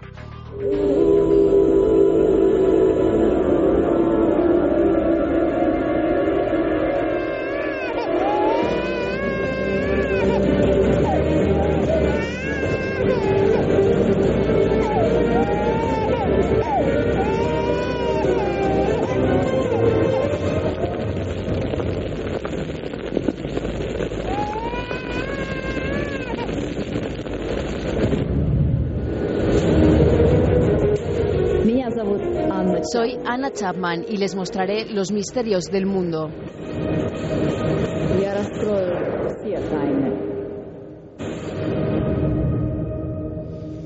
Diego, una mujer que nos muestra los misterios del mundo, pero es que aquí la presentadora tiene toda una historia. Casi la presentadora tiene más historia que el programa. Resulta que Anna Chapman eh, se ha presentado en esta cabecera y vamos a ver quién es Anna Chapman. Anna Chapman es una empresaria de origen ruso que tiene 28 años, que vivía en la ciudad de Nueva York y que a lo mejor a los, eh, a los más interesados en el mundo de las conspiraciones le suena porque el 27 de junio de 2010 junto a, otras nueve personas, fue arrestada en Estados Unidos bajo la sospecha de trabajar en programas ilegales para la SVR, que es la Agencia de Inteligencia de Espionaje Exterior de Rusia.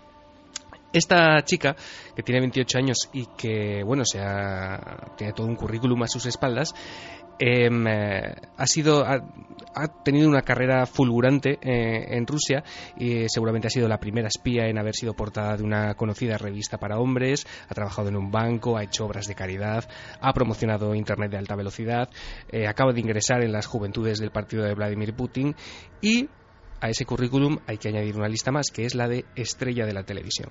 Anna Chapman es la estrella absoluta, la presentadora de Misterios del Mundo con Anna Chapman, que era el programa que comienza con esa cabecera que acabamos de escuchar. Si te parece, para entender un poco quién es eh, esta chica, podemos escuchar eh, la crónica que algunos medios de comunicación difundieron con motivo del estreno del programa Iker. Vamos allá. La espía más deseada del planeta ha iniciado una fulgurante carrera al estrellato, y es que ahora la pelirroja Anna Chapman se ha convertido en presentadora de televisión. En su debut, la antigua agente de los servicios secretos rusos ha prometido desvelar todos los misterios en un programa en el que se desentrañan fenómenos extraños. La primera entrega se ha dedicado a los estigmáticos, personas cuyos cuerpos presentan marcas producidas por voluntad divina y en concreto a Ali. Este niño de Dagestán, en cuyo cuerpo aparecían versos del Corán por las noches, se hizo famoso en 2009. Ahora apenas aparece en público. Anna Chapman lució en su primera incursión en la pantalla un ajustado vestido de noche rojo y negro, pero también se la pudo ver con un velo musulmán para presentar el caso de Ali. Quizá reminiscencias de sus tiempos de espía. Chapman, nacida en el seno de una familia de diplomáticos, saltó a la fama en julio de 2010 cuando fue deportada de los Estados Unidos junto a otros 10 espías. Su carrera televisiva no ha hecho nada más que empezar y ya se habla de que podría presentar un programa de deportes. Todo un futuro catódico para la espía que surgió del frío. Bueno, y está el currículum, ni más ni menos. Esto es como, no sé, Santiago Camacho, pero en mujer, ¿no? Espía, conspiración y misterio unidos. Y desde luego eh, parece con enorme éxito. En la BBC, hubo una entrevista que, que levantó muchas polémicas en su día, ¿no? Sí, levantó muchas polémicas porque Anna Chapman es una persona que no le gusta nada hablar de, de ese pasado de supuesto, de supuesto agente secreto. Eh, en la BBC le comentaban que uno de los mayores misterios de ese programa era ella misma, ¿no? Conocer un poco cómo ha llegado ahí, si realmente eh, la acusación eh, que la llevó de nuevo a Rusia era cierta. Ella va a saber que se defiende bastante bien, Iker. Esto que vamos a escuchar, como decías, es una entrevista que le hacían en la BBC con el estreno también del programa. Teniendo en cuenta que el título de su programa es Misterios del Mundo, ¿ha pensado en dedicar uno de los capítulos a los secretos de Anna Chapman, a los secretos de su propia vida como agente secreto? Absolutamente no. Podría ser bastante interesante para la audiencia. Bueno, sin comentarios. Es bastante raro para un ex agente secreto convertirse en una estrella de televisión. ¿Quién le ha dicho que yo fui agente? Entonces niega haber sido agente secreto. Como ya he dicho antes en numerosas ocasiones, nunca negaré o afirmaré ese hecho.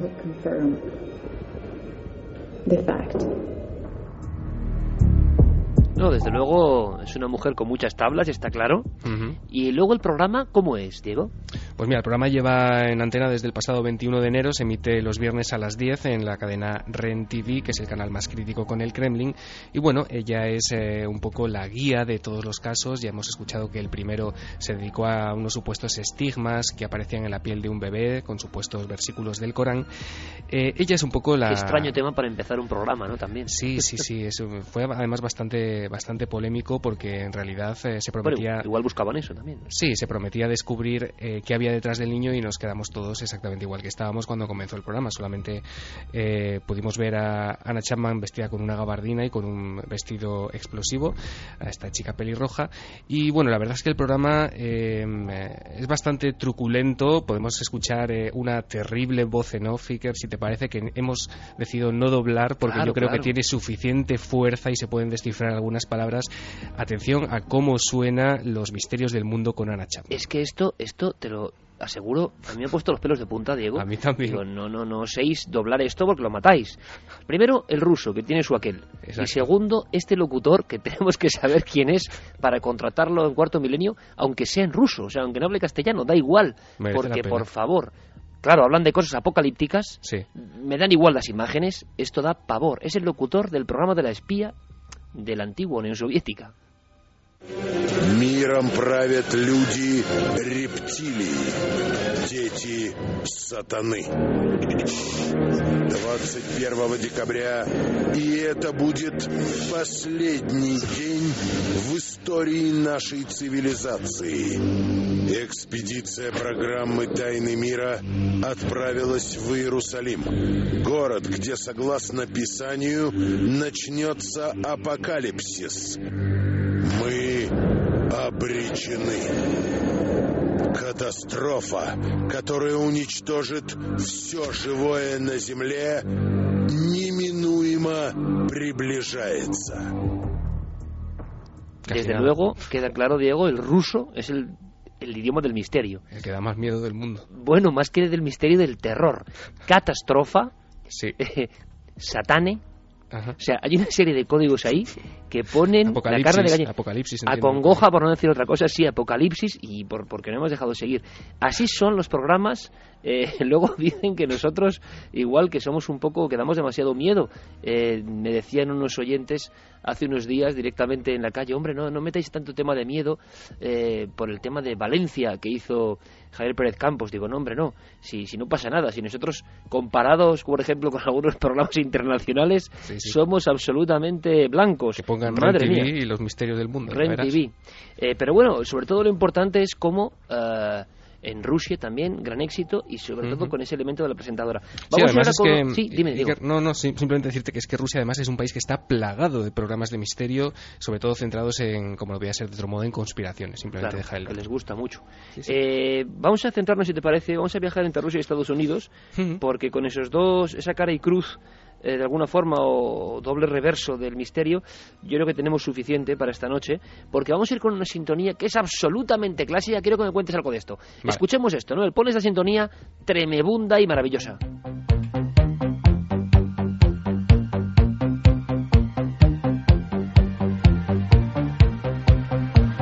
Tengo que decir, Diego, que cuando escuchaba esta sintonía que tú me enviabas y la escuchaba esta misma tarde, Hmm. a pesar de la fiebre, eh, del dolor de garganta, de cómo me encuentro, pues mira, eh, me he venido arriba, eh, me he venido arriba, porque hay músicas que no pierden nada y que significan misterio. Juraría que esta venía en una de las primeras recopilaciones de los años 90 de sintetizadores y que yo junto a Lorenzo Fernández ponía en mi primer programa eh, en la otra dimensión, en Torres de la Alameda de Madrid. Os estoy hablando de hace 21 años y una de las sintonías era esta, que es maravillosa. La escuchamos.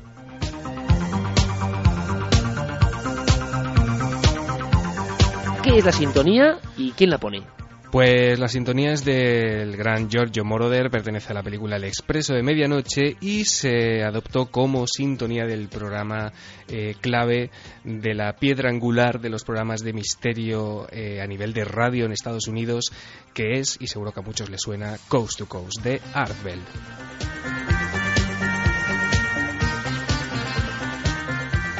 ¿Por qué será que a los del misterio nos gusta lo cósmico y sobre todo lo cósmico antiguo, ¿no? Como, como marcados. Así que hay que decir que nos marcan muchos misterios de los 70, porque somos hijos de ese tiempo, también en la música. Es curioso. ¿Quién es Art Bell? Vamos a conocerlo un poco. Pues mira, Art Bell es eh, el creador de este programa de Coast to Coast, eh, que lo creó hace ya un montón de años. Eh, el programa se emite siete noches a la semana, Iker, se emite todos los días desde las 10 de la noche hasta las 2 de la mañana. Eh, es- está Desde sindicado. las 10 hasta las 2 de la noche. Sí. Eh, todos los días. Todos los días. Joder, este Además- nos deja mal. Bueno, Albert Arbel veremos luego que está ya semi-retirado desde hace unos años. Ahora mismo, en, en 2012, el programa lo presenta George Nuri, pero bueno, Art Bell, digamos que es el creador, el, el alma ¿no? de este programa y el que sigue de vez en cuando apareciendo para, para bueno, pues para dirigirse a sus, a sus oyentes. a sus Apariciones oyentes. estelares, ¿no? Sí, sí, que además en los años de mayor popularidad del programa llegaron a 15 millones. ¿eh? Hoy Claro, estamos- es que me contó Javier Sierra, recién llegado de su gira de Estados Unidos, que creo que era el programa más descargado en Estados Unidos, superando las emisiones de radio normal, y que Art Bell lo vendía, digamos, al mejor postor, y era el, el más descargado. Sí, sí, además eh, incluso hay un boletín mensual que sale eh, que se llama After Dark, después de las tinieblas. Y bueno, Arbel eh, tiene muchos hitos a sus espaldas con este programa. Uno de los más eh, recordados, Iker, es eh, una llamada que vamos a escuchar dentro de un ratito, pero antes vamos a ver cómo presentaba Iker, eh, uy, Iker, cómo presentaba Sí, bueno, menos. Sí, eh, el programa cada noche, este es un comienzo muy especial, es el comienzo del programa del 11 de Pero septiembre. Art, Art Bell es más camachiano, ¿no? Sí, sí, el, el tío le pega mucho más a la conspiración. Sí, sí, tenemos aquí un santi en potencia. Eh, vamos a escuchar una entrada típica y tópica de, de Coast to Coast con los saludos de Arbel el 11 de septiembre de 2001. Iker. Desde lo alto del desierto en el gran suroeste americano. Esto es Coast to Coast y yo soy Art Bell.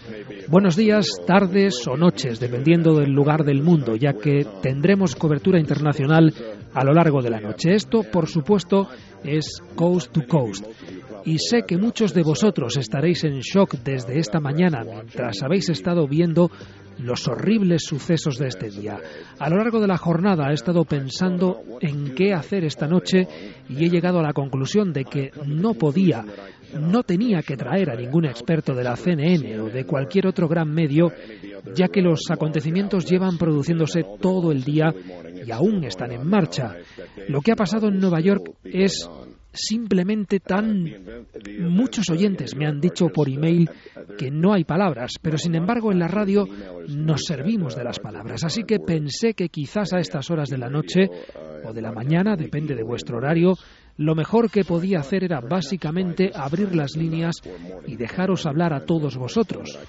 En lugar de sentarme aquí y especular, os dejaré a vosotros la especulación. Instead of uh, uh, just sort of sitting here and speculating, I'll let you speculate. Muy curioso, Diego, eh, porque fíjate, yo he tenido la experiencia terrible eh, de hacer el programa después del 11 de marzo. Sí, sí.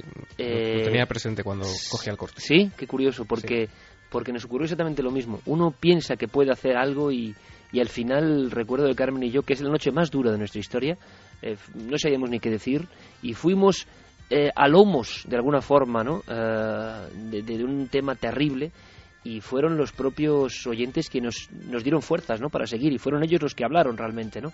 eh, terribles momentos, pero desde luego un gran comunicador que ha convertido el misterio en algo muy popular en América y como tú decías hay un momento clave, una llamada de un dramatismo tremendo y que le da una gran fama a Art Bell. Cuéntanos pues eh, desde luego si por algo se recuerda a Coast to Coast y si por algo se recuerda eh, la carrera radiofónica de Arbel es por una llamada que se produce el 12 de diciembre de 1997 en plena emisión del programa. Arbel había abierto las líneas telefónicas para que, y además lo había pedido, para que cualquier empleado de Área 51, si es que había alguno escuchando, proporcionase por favor información sobre qué estaba pasando en esas instalaciones secretas de Groom Lake. Lo curioso es que llamaron y lo curioso eh, era el tono de la llamada y cómo esa llamada se cortó. Si quieres lo escuchamos, Iker. Vamos allá. Está en el aire, hola. ¿Hola? ¿Art? Sí. Hola, no tengo mucho tiempo. Bueno, mira, vamos a empezar por averiguar si está usando esta línea adecuadamente o no. ¿Dónde está usted ahora? Soy un ex empleado y me permitieron ir a una revisión médica hace alrededor de una semana. Y, y, y he estado huyendo por todo el país. Eh, no sé por dónde empezar. Ellos van a triangular. Triangularán muy pronto esta posición.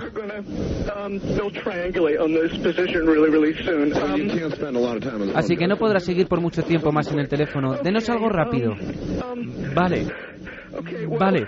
Lo que a nosotros pensamos que son extraterrestres son seres extradimensionales. Antes de que cualquier programa espacial precursor tomara contacto con... No son lo que dicen ser.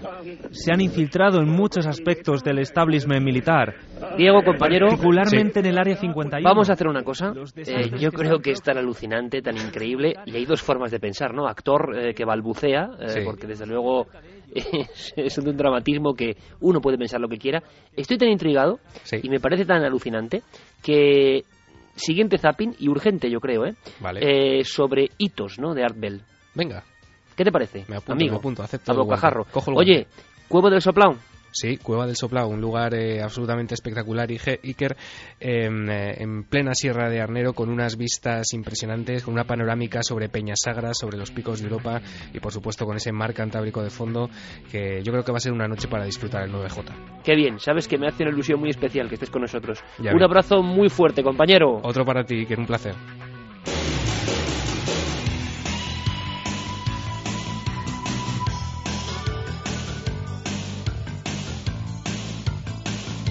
Y es que prácticamente no tenemos tiempo para más. Ha sido un placer. Eh, gracias por ayudarme a hacer este programa. Fermín Agustí, Carlos Largo, Noel Calero, a todos los compañeros, claro que sí, porque hoy estábamos ahí ahí. Y pasa algo que también es un misterio. Que uno, y nos ha pasado muchas veces, y Carmen y yo lo sabemos bien, la radio va polvo uno, que seguramente es lo que ocurrirá en cuanto lleguen las cuatro. Y no sé, es este micrófono amarillo, es esta sintonía que pone Noel, es la intercomunicación, es la magia de la radio. Eh, no sé qué pasa, pero uno como que de repente nota que algo dentro de él se recompone.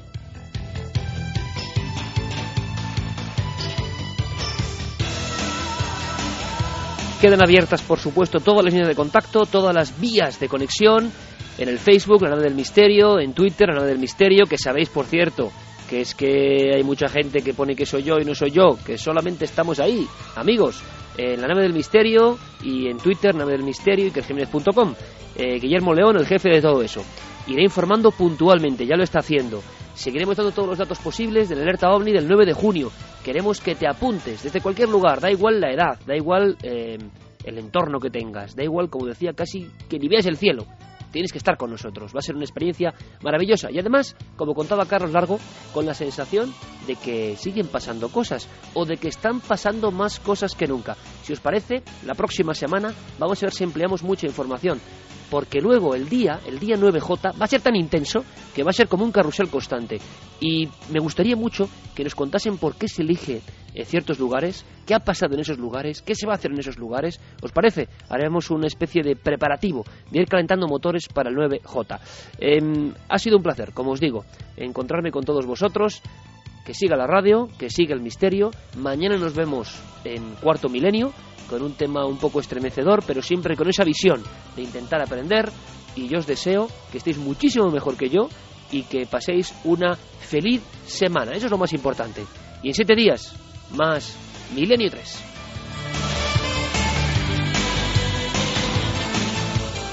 Milenio 3. Cadena Ser.